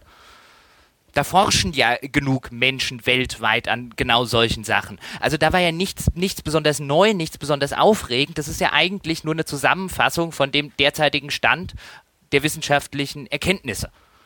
Das heißt, auch da haben wir eine vollkommene banale Geschichte, die natürlich nur dadurch relevant wird, dass sie sich in dem Fall diese wissenschaftliche Position zu eigen macht und halt einfach sagt, hey, das ist das, was die Wissenschaft, die ich jetzt zumindest studiert oder den Teil, den ich mir angeguckt habe, was da der Konsens ist. Und ich glaube an diesen wissenschaftlichen Konsens. Der erscheint mir sinnvoll. Das ist ja sozusagen der einzige Frevel, den sie begangen hat, zu sagen, pass mal auf, das ist die Realität. Aus ihrer Sicht. Sie hatte, sie hatte ja nichts rausgefunden ja, selber. Das nicht. Es gibt ein paar Formulierungen, die schon nahelegen, dass ihre Sympathien vielleicht eher so ein bisschen auf Seiten Japans liegen, was ich aber auch irgendwie nachvollziehbar finde. Also, ich meine, Japan ist sowieso so ein Kulturkreis. Die Leute, die sich für Dinge interessieren aus dem Kulturkreis, sei es Manga, Anime oder in früheren Jahren auch natürlich jetzt Videospiele, das ist ein bisschen in den Hintergrund geraten, aber in unserer Jugend war Japan auch der Ort, aus dem all diese Videospiele gekommen sind, zumindest für Konsolenspieler.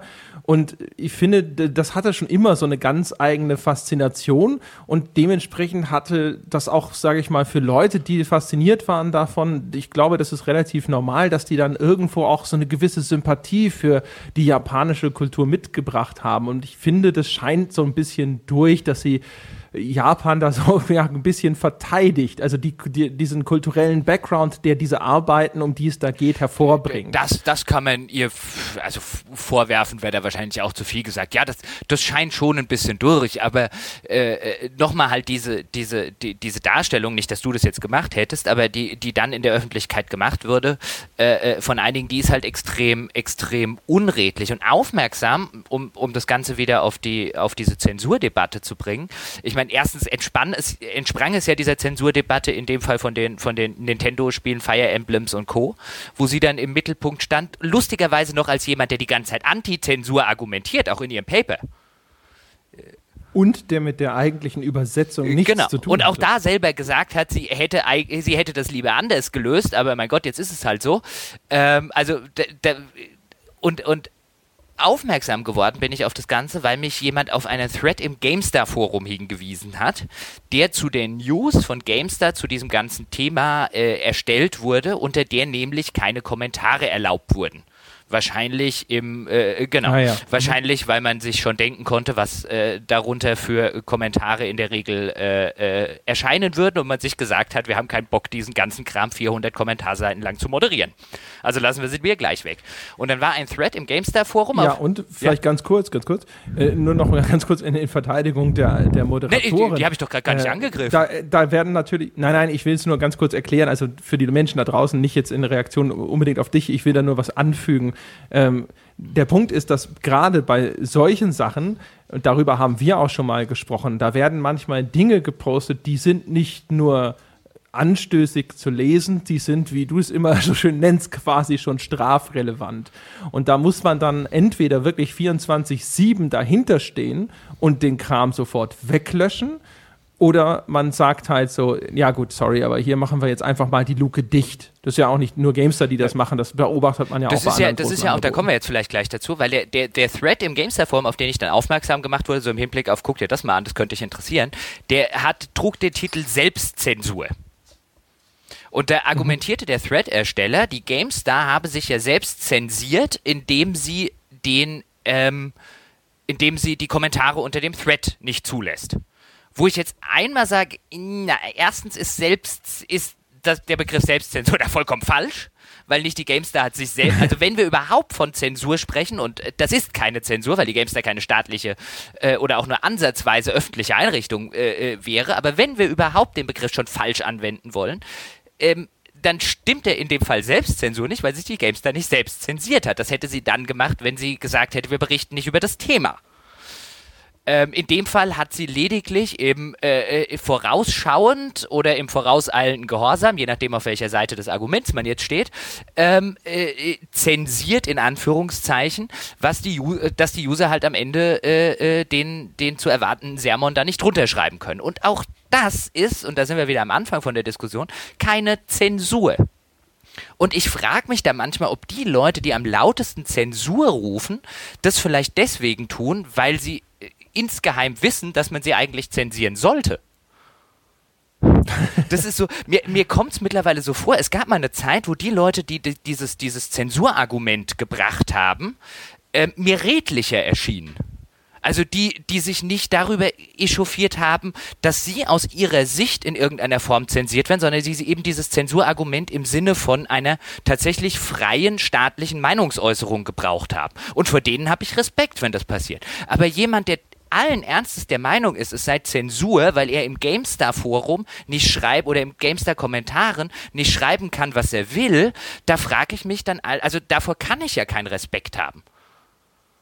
Also das, das, ist, das, das ist dann wieder was, wo ich nicht verstehe, äh, äh, wo dieser Gedankengang herkommt, also diese, diese, diese, diese, dieser Glaube, dass die eigene Meinung so wichtig ist, dass man die, dass man die gefälligst ungefiltert überall rausposaunen zu posaunen hat. Und dann auch noch, dass wenn irgendjemand sagt, in meinem Wohnzimmer erzählst du die Scheiße aber nicht, der Typ auch noch ein Zensor sei.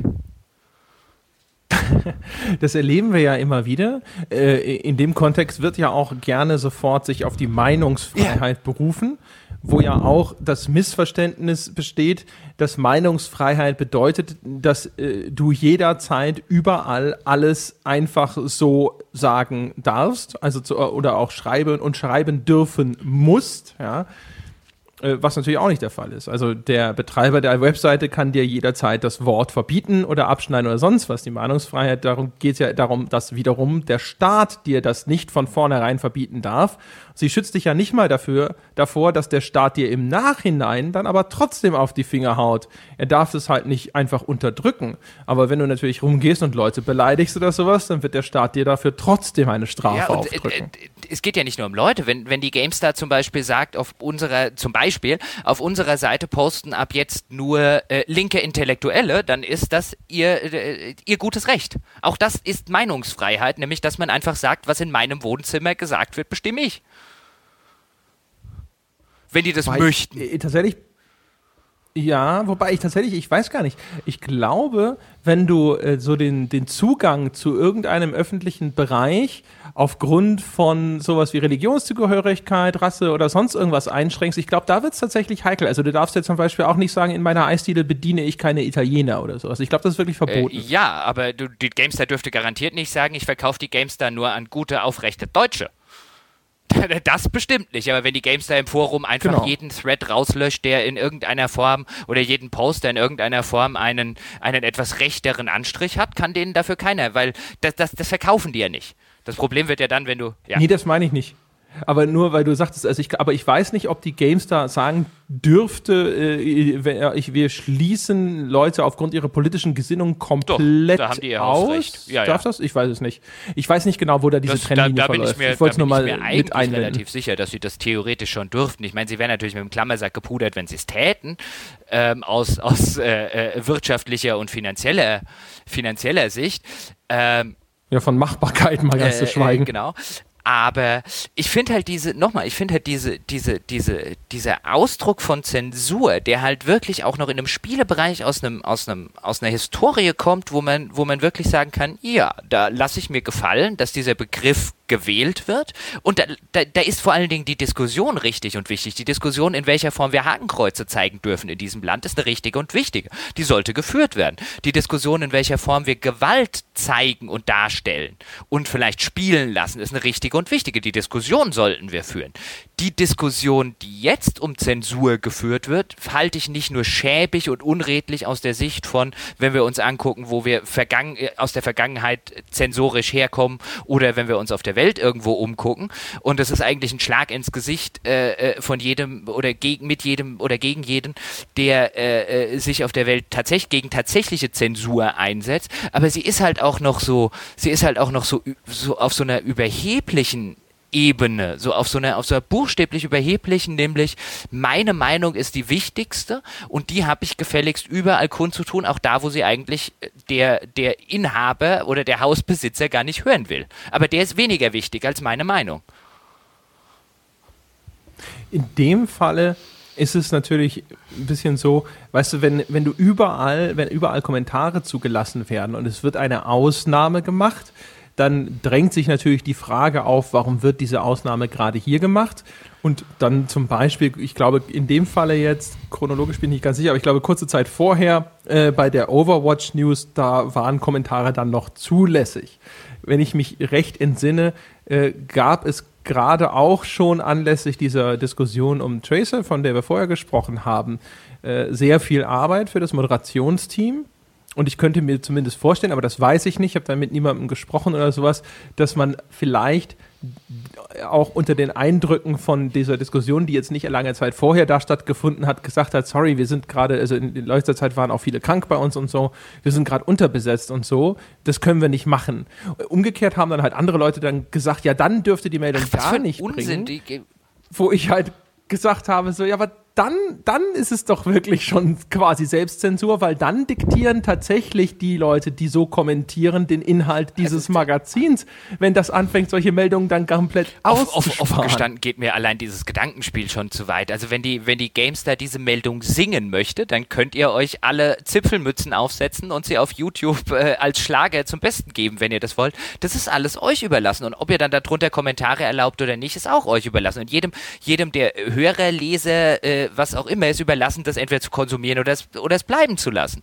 Also allein solche Diskussionen und dann auch noch mit dem Begriff Zensur sind halt, sind halt, sind halt, äh, äh, äh da bin ich jetzt tatsächlich auf der, auf der Ebene, die, die, diese Menschen sollte man gar nicht mit Aufmerksamkeit belohnen, die, die tatsächlich so, so argumentieren, weil wohin das führt, ähm, ist ja insofern, jetzt sitzt, sitzen ja vielleicht ein paar Loyalker und lass doch die, lass die doch reden und lass die doch machen und äh, ist ja nur ein Spiel und so weiter. Das kann man ja auch tun. Ähm, äh, wahrscheinlich geht es einem dann auch besser, zumindest der, der Herzkreislauf funktioniert besser, wenn man sich über sowas nicht dauernd aufregt. Ähm, aber es gibt so zum Beispiel ein schönes Beispiel, wohin das führen kann aus der, aus der Science-Fiction-Literatur. Das wurde in, dem, in, den, in ein paar von den Diskussionen auch schon aufgebracht. In Science-Fiction-Literatur gibt es ja die Hugo Awards. Ich weiß nicht, ob dir die was sagen. Natürlich. Das werde ich jetzt an deiner Stelle auch gesagt. Äh, die sind ja benannt nach Hugo. Was man nicht hört, ist das Klackern meiner Ja, ja, genau. Hugo, ja, natürlich. Die sind ja benannt nach, Achtung, jetzt kommt Spieler-Trivia, nach Hugo Gernsback, von nach dem ist ja übrigens in Mass Effect 1 in einer Nebenmission ein Raumschiff benannt. Siehst du, das wusste ich beides nicht. Ähm, das war halt so eine, so eine Hommage an den äh, äh, Typen nach dem die Hugo Awards und das sind somit die wichtigsten Science-Fiction äh, äh, Awards, die es gibt, in der Literatur gibt. Und dort gibt es seit ein paar Jahren eine, eine äh, oder mehrere Strömungen. Eine davon heißt Sad Puppies, also äh, traurige Welpen und andere, eine andere heißt Rabbit Puppies, also äh, tollwütige äh, Welpen. Ähm, die sich zum, zum, also die der Meinung waren, so ähnlich wie wir es, wie wir es vorher schon im, im Spielebereich geschildert haben, dass, dass äh, quasi das, Liter das Science-Fiction-Establishment nur noch irgendwelche äh, linksliberale äh, äh, Literatur zulässt äh, und, und belohnt, äh, auch in diesen, in diesen Awards, die halt eine, eine aufklärerische, linksliberale, politische, antireligiöse Position verfolgen. Und deswegen gibt es jedes Jahr Kampagnen, die dafür sorgen sollen, dass so viele Science-Fiction-Romane wie möglich, die nicht diesem äh, äh, äh, vermeintlichen Vorliebe entsprechend nominiert werden für den Hugo Award. Also die sozusagen diese, diese, dieses demokratische System, nachdem der verliehen wird, unterlaufen sollen im Hinblick darauf, wir spammen die einfach mit so viel äh, Teilnehmer und so viel Nominierungen und so viel Kram zu, dass die am Ende gar keine andere Wahl haben, als zumindest ein paar von uns auch den Hugo Award zu geben. Und mhm. da führt es dann tatsächlich, also ich meine, diese Kampagne, das ist eine, da hat sich auch, auch George Martin äh, äh, zum Beispiel schon mal, schon mal zu Wort gemeldet, der das halt total unsäglich findet, weil da, da findet sich halt mittlerweile ein rechter Sumpf auch drin. Ich will gar nicht bestreiten, dass es da bestimmt auch Leute gibt, ähm, äh, die, die jetzt nicht zumindest in eine, in eine rechtsnationale oder menschenverachtende oder was weiß ich was Ecke, aber da gibt es eben auch Autoren äh, äh drunter, bei denen man definitiv sagen kann, da reden wir über jemanden, äh, da reden wir über, über extrem große Homophobie Homophobie und solche Geschichten.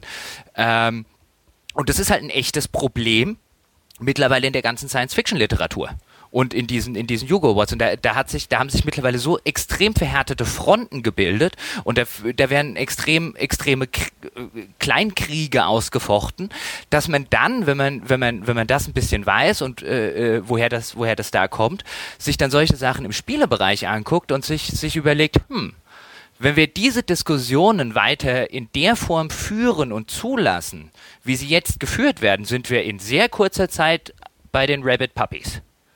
Wenn wir damit Gamergate nicht eh schon sind. Und dann sind wir irgendwann, dann reden wir irgendwann darüber, dass sich diese Bewegungen organisieren und dann reden wir darüber, dass wir bei irgendwelchen Publikumspreisen und bei irgendwie sonstigen Geschichten sowas ähnliches haben wie bei dem Hugo Award. Und ich glaube nicht, dass das dem Medium gut tut, wenn wir irgendwann äh, ähm, an einem Punkt gelangt sind, an dem, an dem sich unterschiedliche ideologische Fraktionen bekriegen.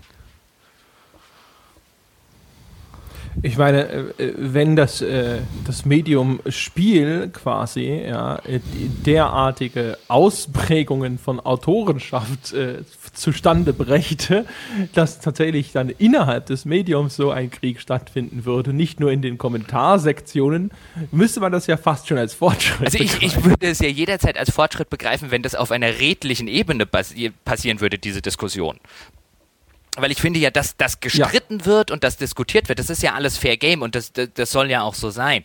Aber dieses, aber ich habe halt dieses, diesen, diesen Eindruck, zumindest jetzt auch bei den, bei, bei den Spielen, dass ich, dass ich eine immer äh, zumindest lautere und, und auch immer, immer äh, weniger einsichtige Fronten bilden, ähm, wo dann aus einem Schützengraben in den nächsten geschossen wird.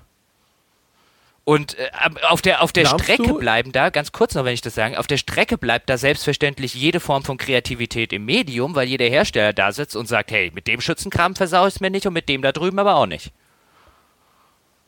Glaubst du, wir haben ja schon mal so ein bisschen über jetzt Einflüsse von Informationsgesellschaft ge gesprochen, nur mal einen anderen Gedanken mhm. vorgeschlagen. Glaubst du, dass das auch ein bisschen mit der Internationalisierung des Meinungsaustausches oder dieser mein Gott, dieser, dieser viel größeren Plattform, auf denen das stattfindet, ein bisschen zu tun hat, dass früher die Leute in ihren Umfeldern, also weißt du, wenn du in so eine, nimm mal an, du wohnst in einem kleinen Dorf und das ist von mir aus erzkonservativ und da ticken die Leute alle ein bisschen so wie du. Der eine mehr, der andere weniger, vielleicht auch ein paar, die ganz anders sind und so. Und jetzt finden aber ganz viele Diskussionen in diesem öffentlichen Raum statt, wo dann immer wieder ganz andere Leute aus völlig anderen Umfeldern dazukommen. Und wenn du jetzt, sage ich mal, zu einer Minderheit gehörst, was deine Weltanschauung anbelangt, jetzt mal völlig wertungsfrei, wie diese Weltanschauung aussieht, und jetzt aber heutzutage in den modernen Zeiten auf Social Media und so alte solche Sachen auf einmal in einem viel größeren Umfeld stattfinden und du dir viel transparenter wird, wie isoliert du bist mit dem, was du denkst und fühlst, dass das dazu führt, dass die Leute auf einmal sich da so im Stich gelassen fühlen und das Gefühl haben, da läuft was schief in der Welt und sich dann halt natürlich auch mit Gleichgesinnten zusammentun und da Rabatz machen? Ich weiß nicht, also ich meine, jetzt, jetzt kommen wir natürlich ein bisschen, bisschen äh, in, in äh, äh sehr slippery slope äh, Gebiete. Wenn du es jetzt so formulierst, würde ich, würde ich beinahe sagen, dass sich die, dass sich zumindest zu einem gewissen Teil die Leute nicht nur im, im Stich gelassen fühlen, sondern wahrscheinlich im Stich gelassen werden. Also ich meine, diese, diese, dieser Vorwurf, zum Beispiel sowas wie die da oben machen doch eh, was sie wollen und, und dieser ganze, der ist ja nicht neu. Aber der. Das ist nicht. Oh, das ist übrigens ein super Punkt. Übrigens, ja. ganz kurz. Da, da würde ich eine, eine, Überleitung zu was anderem machen. Da habe ich vorhin schon dran gedacht und ich dachte mir, scheiße, das passt jetzt gar nicht rein, das hängst du vielleicht hinten irgendwo dran. Aber weil du sagst, das ist tatsächlich so, dass diese Leute im Stich gelassen werden. Äh, der Gedanke kam mir schon vorhin, als wir so ganz kurz drüber gesprochen haben, so Kommentare abschalten ne, ne, ne, und so. Ich bin ja eigentlich kein Kommentare-Abschalter. Also wenn ich das irgendwie äh, selber entscheiden müsste, es wäre nur meine Webseite und es wäre auch meine Arbeitszeit und Aufwand und sonst irgendwas, äh, würde ich normalerweise Kommentare eigentlich nicht abschalten. Weil ich immer der Meinung war, dass es wichtig ist, diesen Austausch aufrechtzuerhalten, selbst mit Leuten, wo es schwierig ist, also bis zu einem gewissen Grad natürlich, sobald es äh, eine gewisse Grenze unter, überschreitet, ist dann halt Schluss. Jetzt, äh, worauf ich raus will, ist mal was ganz anderes. Da würde mich nämlich deine Meinung mal interessieren. Ein Phänomen, das ich jetzt in der letzten Zeit beobachtet habe, ist nämlich, dass Menschen anfangen, das verfolge ich, denn das geschieht öffentlich, ihre Facebook-Listen sozusagen zu säubern. Ich weiß nicht, ob du das, du bist ja kein großer Facebook-Nutzer, deswegen wirst du das selber noch nicht so ja, nicht miterlebt haben. Aber da sind dann Leute, die sehr öffentlich quasi schreiben, ich werde jetzt sämtliche, keine Ahnung, alle, die die, äh, die, die AfD-Seite geliked haben, werden aus meiner Freundesliste getilgt. Ja? Und das, äh, okay, aber das geht dann teilweise sogar noch so weiter, dass das dann, dass dann äh, so Listen gepostet werden. Der und der und der haben die AfD-Seite geliked, die würde ich alle mal, den Kontakt würde ich abbrechen. Und dann steigen da auch ganz viele Leute drauf ein, die so, hey, danke für den Hinweis und äh, habe ich gelöscht und sowas und hätte ich nie gedacht, dass das so ein Spassi ist und so weiter und so fort. Und so sehr ich die Abneigung verstehen kann, die Sympathisanten äh, mit der AfD vielleicht erstmal so instinktiv hervorrufen oder so, weil das halt so ein Verein ist, wo ich auch immer erstmal denke, so, boah, also ein rational nachdenkender Mensch sollte Zweifel daran haben, dass das äh, das ist. Aber man kann so eine AfD-Seite ja auch zum Beispiel liken, weil man, äh, keine Ahnung, irgendeine Art von kurioses Interesse daran hat, was die da für einen Quatsch posten oder ja, man was kann auch ja, immer. Ja. Und solche Sachen, also äh, aus dem Bauch raus, lass mich nur ganz kurz, das sind noch zwei Sätze, aus dem Bauch raus habe ich das Gefühl, diese Reaktionen, die erscheinen mir auch sehr fragwürdig. Einerseits ja, also wenn du, wenn du wissen willst, was ich davon halte, ich meine, einerseits, einerseits widerstrebt einem Teil in mir immer dieses, dieses Prange-Gedanken gut. So, wir stellen Leute öffentlich dran. Andererseits denke ich mir, manche Leute gehören auch öffentlich dran gestellt. Ich würde jetzt aber nicht den machen, der jetzt zum Beispiel äh, äh, eine AfD-Seite geliked hat. Also wenn du, wenn wir jetzt zum Beispiel, was weiß ich, Leute, die tatsächlich auf Facebook irgendwie schreiben, dass sie in der Flüchtlingskrise ähm, äh, Asylantenheimer anste äh, anstecken wollen, äh, da hätte ich jetzt bei irgendeiner Prangergeschichte keinen, äh, äh, keinen, also zumindest wenn die staatlich organisiert wird, selbstverständlich schon. Wenn jetzt irgendjemand privat eine Liste von, von Arschlöchern veröffentlicht, die Asylantenheime anzünden wollen zum Beispiel, dann hätte ich damit kein Problem. Beim Liken einer AfD-Seite ist es was anderes. Und ich glaube halt, dass diese, dass diese, dass diese immer wieder als, als äh, progressiv und als gut und als äh, wohltuend für uns als Gesellschaft und für alle Medien und so weiter, dass diese verkaufte Offenheit, die wir gerade durch die sozialen Medien und durch diese Informationsgesellschaft haben, auf einer zwischenmenschlichen Ebene überhaupt nicht gut ist. Ähm, es gibt ja extrem viele Studien, die zum Beispiel oder auch, auch, auch Psychologen, die argumentieren würden, wie wichtig das Lügen im, im zwischenmenschlichen Umgang wäre und wie schlimm es wäre, wenn jetzt plötzlich jeder ja. nur noch die Wahrheit sagen würde. Dann hätten wir nämlich genau Wollte wenig Ehen sagen. und wenig Freundschaften. Da gibt es echt viel zu. Und gerade zum Beispiel, ich wüsste gar nicht, wie viele Leute aus meinem Freundes- und Bekanntenkreis vielleicht tatsächlich auch mal auf ein Like, die jetzt Facebook benutzen, äh, mal die AfD geliked haben. Da wird es in, in vielen Freundes- und Bekanntenkreisen wahrscheinlich den einen oder anderen geben oder in AfD-Freundes- und Bekanntenkreisen den einen oder anderen, der die Linkspartei geliked hat um, was das betrifft aber das ist auch vielleicht besser so, dass man nicht alles davon weiß. Und diese, der gläserne Mensch, den es zum Beispiel bei Facebook gibt, der, ein, der eine der Hauptgründe, warum ich mich Facebook nach wie vor in diesen ganzen sozialen Medien verweigere, ist nicht, dass ich Angst vor dem Unternehmen Facebook oder vor irgendeinem Big Brother da draußen hätte. Diese Angst erscheint mir, erscheint mir extrem überspielt. Sondern die Angst vor dem gläsernen Menschen wäre eher ein, dass ich von Menschen, die ich schätze und mit denen ich gerne ein Bier trinken gehe und mit denen ich mich gerne abends treffe und mit denen ich mich gerne unterhalte und mit denen denen ich gerne Skifahren fahre und so weiter, am Ende so viel weiß, dass ich mit denen nicht mehr ein Bier trinken gehen will, mich unterhalten will, mit denen Skifahren gehen will. Weil alles, in, weil dieser, dieser gläserne Mensch passiert ja, oder dieser, dieser virtuelle gläserne Mensch passiert ja nicht nur für eine Obrigkeit, sondern für jeden irgendwie drumrum. Und wenn alles, was ich, was ich mag und was ich nicht mag und was ich gehört habe und was ich gestern gegessen habe, wenn ich das alles meinem Freundeskreis öffentlich mache, ich will jetzt hier nicht, nicht, dass jetzt irgendwie diese, dieses Gefühl aufkommt, ich belüge ja alle meine Freunde, um Gottes Willen. Natürlich versucht man immer ehrlich und aufrichtig mit den Menschen umzugehen, an denen einem was liegt. Aber ich habe ja gerade die, äh, äh wir waren uns ja gerade beide einig über das, was zum Beispiel Psychologen sagen. Und ab und zu ist es vielleicht auch mal wichtig, äh, das eine nicht zu sagen oder vielleicht dem einen Kumpel äh, nicht wissen zu lassen, dass man seine politischen Überzeugungen, die man jetzt so ein bisschen rausgehört hat, vielleicht eher für idiotisch und so weiter hält. Und wenn das alles immer wieder offengelegt wird und immer wieder reiteriert wird und wieder und wieder, ähm, ich glaube nicht, dass das, dass das äh, für, für den zwischenmenschlichen Umgang gut ist. Und deswegen will ich auch gar nicht auf diesen, auf diesen äh, Plattformen Plattformen sein. Und ja, dass es dann so Auswüchse annimmt, wie ich tilge jetzt jeden, also dass es dann sozusagen die, die, die äh, äh, äh, ethnischen Säuberungen in Facebook, um jetzt mal einen bewusst absolut provokanten Ausdruck dafür zu benutzen, aber so, oder die ideologischen Säuberungen der Freundesliste gibt, das wundert mich nicht. Aber das ist halt furchtbar. Ja, vor allem ist es halt, es führt ja automatisch wieder zu so einer stärkeren Ghettoisierung dieser Weltanschauung. Und wenn man die Leute dann quasi wieder isoliert von anderen alternativen Perspektiven oder sowas, dann kann das ja auch nicht förderlich sein.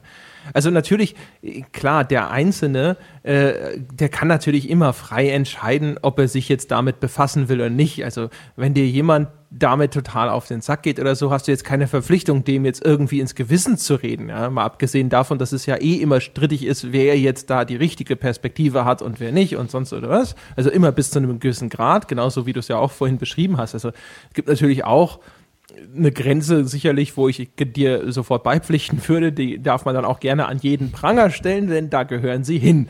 Ja. Ähm, aber das ist halt so genau das Ding, was wir ja auch eingangs mit dieser Nintendo-Angestellten besprochen haben, wo ja auch dann einfach so ein bisschen im Privatleben, in diesem Fall wahrscheinlich sogar vorsätzlich, einfach nur nach Dingen, nach, nach, nach Schlamm gesucht wurde, den man werfen äh, kann. Genau. Und dann, dann, dann steht aber am Ende Nintendo und das finde ich, das finde ich die, die, den, die also es ist nicht die eigentliche Tragödie, die eigentlich, also ich meine, auf dem Rücken von irgendwie einer jungen Frau, wo du, wo du dir auch gar, kein, gar nicht ausmalen willst, was das jetzt für, das, für ihr restliches Leben in irgendeiner Form bedeutet, was da jetzt passiert ist. Hoffentlich wenig. Ähm, aber Nintendo. Ja, denk mal in Kategorien von Google-Suchanfragen, was ihren Namen genau. angeht, ja, wo wir gerade beim gläsernen Menschen ähm, sind. Aber, also das ist alleine jetzt, schon eine extrem. Genau. Aber jetzt, jetzt Nintendo steht ja in dieser ganzen Sache halt auch da, ähm, ich meine, die einen sagen jetzt natürlich, ey, Nintendo, ihr Wichser, jetzt äh, erst, erst soll sie die ganze Flak für die Fire Emblem Scheiße und diesen ganzen Scheiß abkriegen und danach schmeißt er sie auch noch raus. Ja, weil dann ist sie irgendwie nicht mehr tragbar. Was seid ihr für Arschlöcher? Und äh, die anderen waren äh, auf der anderen Seite so, was, was bei Nintendo da wiederum, was die der jahrelang haben durchgehen lassen. Oh, oh, oh. Und ich meine, Nintendo so aus so einer, wenn die, wenn, wenn wenn ich jetzt, also wenn, wenn jetzt Nintendo zu mir kommen würde und sagen, Jochen, äh, berate uns da mal bei diesem Shitstorm, der da auf uns einprasselt, und dann müsste man wahrscheinlich sagen, hey, ihr habt eigentlich keine andere Chance, als das arme Mädchen rauszuwerfen. Was willst du denn machen? Ich meine, diese Fronten, das ist ja das, was ich vorher meinte. Du stehst halt zwischen zwei Schützengräben und die ballern und ballern und ballern. Und du musst halt echt gucken, dass du aus diesem, dass du aus diesem Niemandsland zwischen diesen beiden Schützengräben wegkommst ist natürlich auch noch in einer extrem schwierigen Position, also weil sie halt Marketing, PR gemacht hat. Das ist natürlich auch noch zusätzlich nicht unbedingt die Berufsgruppe, äh, wo das jetzt am wenigsten schwerwiegend wäre. Ja. Von daher, ja, also man würde sich vielleicht natürlich wünschen, dass Nintendo sagt so, hey, Kinder, Kirche im Dorf lassen. Das hat sie geschrieben vor so und so vielen Jahren.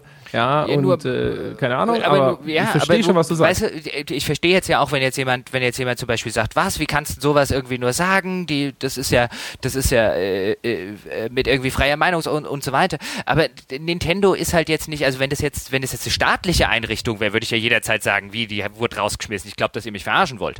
Ähm, das geht ja gar nicht. Aber bei einem Privatunternehmen verstehe ich halt durchaus, dass sich das eben aus dieser Schusslinie rausnimmt, wo halt, oder es, stank, es steckt ja, das ist ja das Schöne, Nintendo war ja nie in der Schusslinie.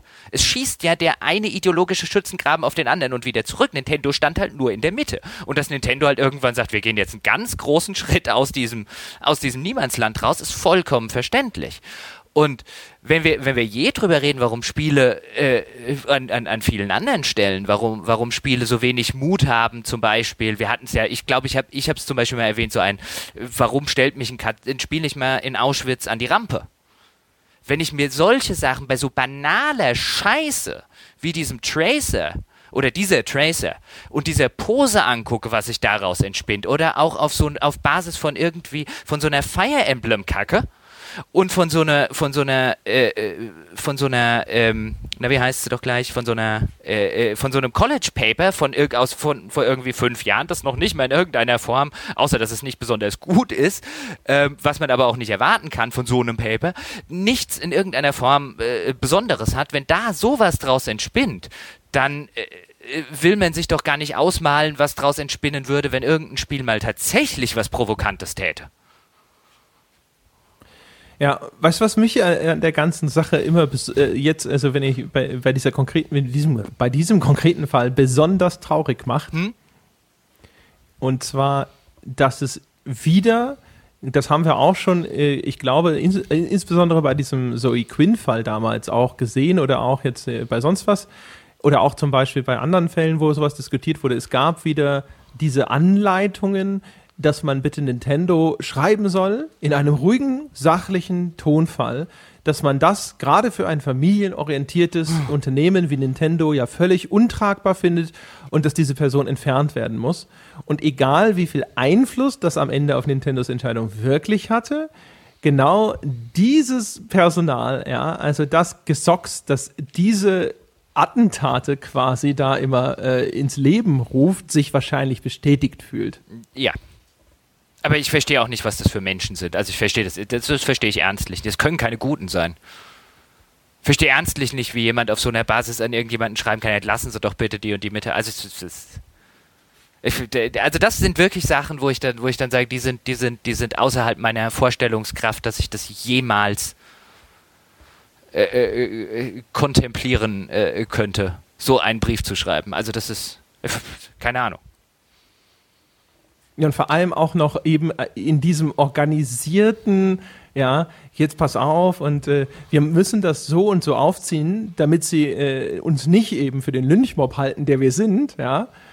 Äh, boah, also da, das ist sowas, wo ich, äh, wo, wo, wo ich irgendwo immer so ein, ein automatisches, wo mein, mein, mein Gerechtigkeitsempfinden sagt, ah, Mensch, Nintendo, ich verstehe dich ja, aber da haben halt ja. jetzt auch mal die Terroristen war, gewonnen. Ja, natürlich wäre es viel schöner, wenn Nintendo zu jedem von diesen Briefeschreibern hinfahren würde und die Wii und die Wii U und das 3DS einkassieren. Ja, wäre viel das geiler. Wär geil. Guten Tag. Ich bin hier, ja, bitte alle, alle, auch das N64. Nee, und äh, Geld auf den Tisch legen und sagen, hier ist ihr Geld wieder, aber unsere Konsole kriegen sie nicht.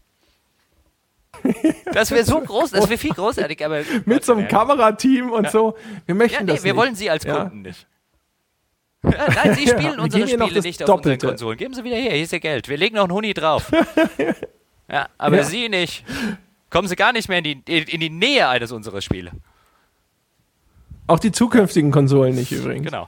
Das, das fände ich wesentlich cooler, aber that's, that's not, that's unfortunately not gonna happen. Nein, wird es nicht. Haben wir noch, Haben was? noch was? Äh, ich habe kein Bier mehr, das ist zum Beispiel das erste Problem. Ja, das ja. ist ja eng. Ich würde sagen, ich, ich, glaube, damit sind wir einigermaßen äh, durch, oder? Was das Thema angeht. Ja, also ich meine, das ist ja ein Thema, das uns wahrscheinlich jetzt äh, äh immer mal wieder begleitet, äh, weil immer mal wieder sowas, sowas hochkommt. Aber ich, ich finde es halt auch wichtig, immer mal wieder zumindest in gewisser Weise Stellung zu sowas zu, zu äh, beziehen, ähm, äh, und, und einfach mal das Ganze ein bisschen näher zu beleuchten, als einfach nur ein, da finden halt irgendwelche Flame Wars statt. Weil wie man eben in diese, in diese Yugo Award, um jetzt nur ein Beispiel, da könnte man noch mehrere zu bringen, ähm, diese Flame Wars arten dann halt, arten dann halt gern mal irgendwann aus. Und äh, wenn es, wenn es eine Sache gibt, auf die ich in, in, in meinem äh, Medium, um das so rum auszudrücken, gerne verzichten könnte, dann ist es diese ganze, dann ist es diese ganze ideologische Grabenkampfscheiße. Spiele waren, Spiele ja, waren jahrelang so schön, weil es sowas nicht gab. Naja, Grabenkämpfe gab es schon immer natürlich, aber nicht, ja, nicht, nicht auf, so einer, auf so einer Ideologie. Ich meine, früher ideologische Grabenkämpfe war, war es der Amiga oder Atari ST-Spieler oder hat es ein SNES oder hat es ein Mega Drive. Ich meine, das sind Ideologien, mit denen, äh, wo ich jetzt sage, okay, die können wegen mir im Schützengraben sitzen, die werfen eh nur mit Wattebäuchchen. Ja. Ja. ganz genau. Also das ist ja und äh, was was natürlich auch echt immer so ein bisschen traurig an der ganzen Geschichte ist, dass äh, unter diesen diesen, diesen ganzen, ach, mein Gott, Pseudokonflikten nenne ich das jetzt mal, äh, werden ja einfach viele wichtige Debatten erstickt. Ja. Ich habe das ja äh, jetzt vor gar nicht so langer Zeit bei meiner Met meinem Meta-Ebenen-Rant, äh, ging, das ging ja auch schon so ein bisschen in die Richtung sozusagen, aber so viele so viele dieser riesigen Shitstorms verzerren das Bild und, und, und machen eigentlich interessante oder vielleicht sogar wichtige Debatten kaputt, die dann eben nicht ablaufen, weil sich alle eben auf mhm. diese, diese zugespitzten Reizthemen konzentrieren, die eigentlich am Ende immer das Ergebnis ist halt nichts eigentlich. Also außer dass halt äh, irgendeine einzelne Person vielleicht davon Schaden nimmt, ja, ja unnötigerweise ja, auch. Ne? Aber das ist das ist ja ein, äh, ich meine, da, da könnte man jetzt wieder in die Richtung gehen, aber äh, äh da, bei, bei der Scheiße spielt ja jeder mit. Also ich meine, es, es, es, ist mir ja auch unbegreiflich, warum, also es ist mir auf einer wirtschaftlichen Seite natürlich sehr begreiflich, warum dieses Thema sich über jede Spiele-Webseite auf diesem Planeten zieht. Ist mir auf einer moralischen Ebene unbegreiflich, wieso da nicht irgendwann jemand sitzt und sagt, darüber berichten wir nicht. Das ist nicht berichtenswert. Das findet nur auf, du hast es gerade selber gesagt, also diese ganze Geschichte mit der Nintendo-Angestellten sorgt lediglich dafür, dass mehr Leute, das ist keine relevante Diskussion in, im Hinblick darauf, das müssen jetzt ganz viele Leute wissen. Also wenn wir jetzt darüber reden, dann reden wir darüber, weil wir es mitbekommen haben, es uns beide interessiert und das das Format unseres Podcastes ist. Wenn ich jetzt eine News-Seite hätte, müsste ich eigentlich dorthin gehen, wenn ich ein bisschen eine moralische Integrität hätte und müsste sagen, darüber berichten wir nicht, weil das Einzige, was wir dazu tun, ist, dass wir eine eine, eine junge Frau, die eigentlich nichts falsch gemacht hat, äh, äh, an einen Pranger stellen. Und wir können dann vielleicht sagen, hey, werft aber bitte nicht mit faulen Äpfeln nach ihr, aber wir haben sie trotzdem drangestellt. Es kommt natürlich darauf an, welche, welche Verbreitung das schon gefunden hat und wie dann die Berichterstattung erfolgt. Sobald das große Kreise zieht zum Beispiel und wenn du dann das Ganze in einem wirklich vernünftigen Kontext setzt, sodass eben auch wirklich nachvollziehbar ist, was da tatsächlich passiert ist, dann ist es als Gegengewicht zu eben den verzerrten Berichterstattungen an anderen Orten äh, durchaus notwendig. Richtig, das, den Teil lasse ich mir gefallen. Ich meine, deswegen, wir haben, es gibt ja einen Grund, warum wir, glaube ich, den Namen dieser Nintendo-Angestellten heute nicht erwähnt haben. Ähm, aber wenn du das halt auf diese Otto-normalen Weise machst, wo du noch zu ihrem Twitter-Account linkst und, und, und, und, und, dann bist du nicht besser als ein moderner Pranger. Wie gesagt, du hast ihn, du, du, du hast vielleicht keinen Apfel in die Hand, keinen faulen Apfel in in die Hand genommen. Du hast vielleicht dem Typen am Pranger oder der Frau in dem Fall nicht in den Hintern getreten, aber sie steht halt trotzdem dran. Und dafür, dass du einfach nur was unter das Volk jubelst, damit sich danach 500 Leute einen Flamewort runterliefern können, das ist mir halt einfach zu dünn. Aber das ist, will jetzt gar nicht in diese Presse, weil das ist ja überall so. Das ist ja auch nicht nur in der Spielepresse so.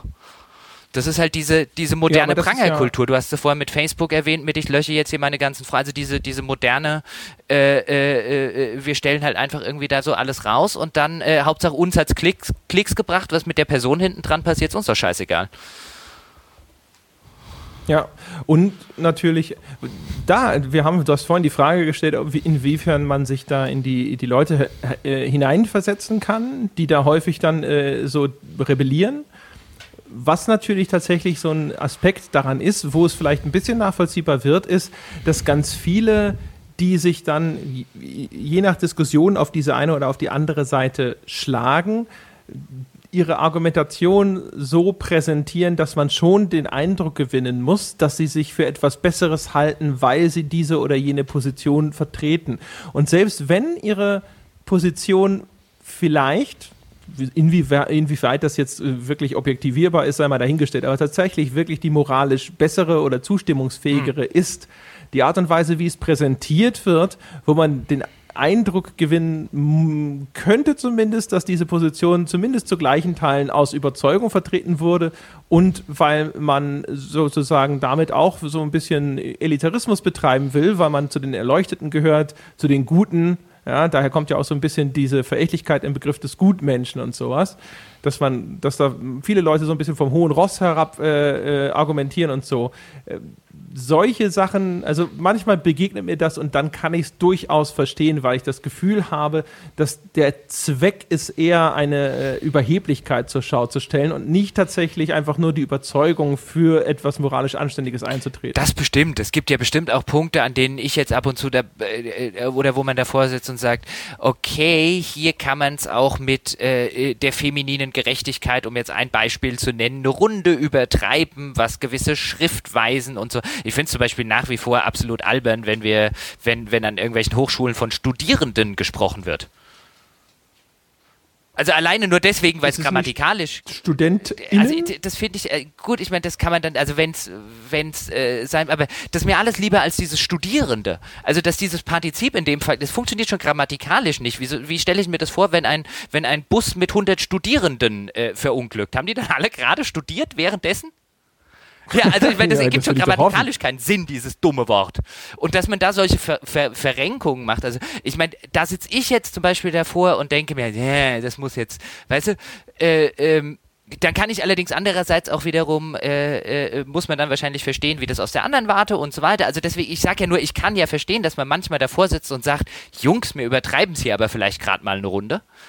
Ähm, also das, den, den, den Teil, den Teil verstehe ich ja an dem, an dem Teil findet man sich ja selber immer mal wieder, wo man, wo man, wo man sagt, äh, um, ob wir, ob wir jetzt, ob wir jetzt wirklich so, so weit äh, äh, gehen müssen oder ob wir nicht so weit gehen müssen. Und dann guckt man sich vielleicht die andere Seite an und dann reflektiert man das Ganze und dann sieht man es vielleicht irgendwie anders, aber dass man erstmal da sitzt und sagt, huiuiuiui, man kann es aber auch übertreiben, das ist, das ist ja ein verständlicher, äh, das ist ja ein verständlicher Punkt. Und das ist ja insbesondere dann ein verständlicher Punkt, wenn, äh, äh wenn, wenn du, wenn du ne, wenn du gesellschaftliche Strömungen in allen Medien und öffentlichen äh, äh, Diskurs und so weiter hast, wo, wo halt gerade so eine Gender-Diskussion halt extrem gerade äh, äh in die Öffentlichkeit drängt und ihr, ihre ganze Sache öffentlich machen will.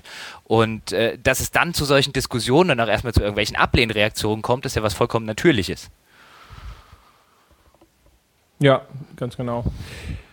Ja, äh, um mal äh, den, den kleinen äh, Schlenker zu machen, ja, es gibt ja, wie wir alle wissen, einen, eine, eine Messlatte quasi, die man nehmen muss, um als objektiv guter Mensch zu gelten. Wow, wow, Nicht wahr?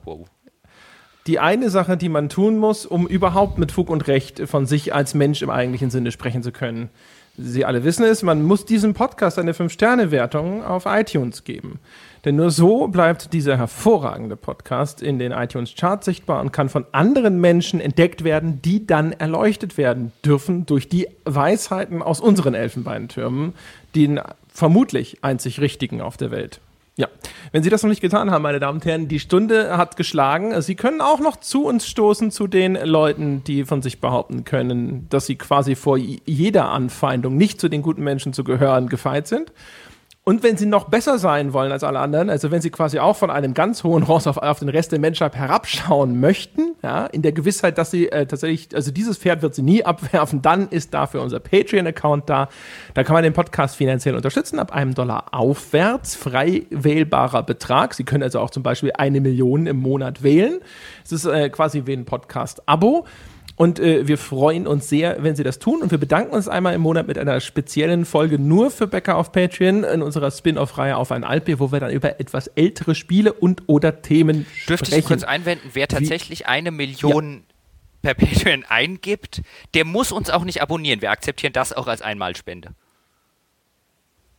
Ja. Das ist richtig, aber auch okay. Äh, wenn er nun diese Entscheidung für sich getroffen hat, das monatlich spenden zu wollen. Dann werden wir ihn nicht daran ne? hindern. Ich will jetzt einfach nur sagen, wer jetzt sagt, ne, monatlich eine Million nicht, einmal hätten sie es gekriegt, dann will ja nur dafür sorgen, dass der jetzt nicht irgendwie denkt, äh, ja.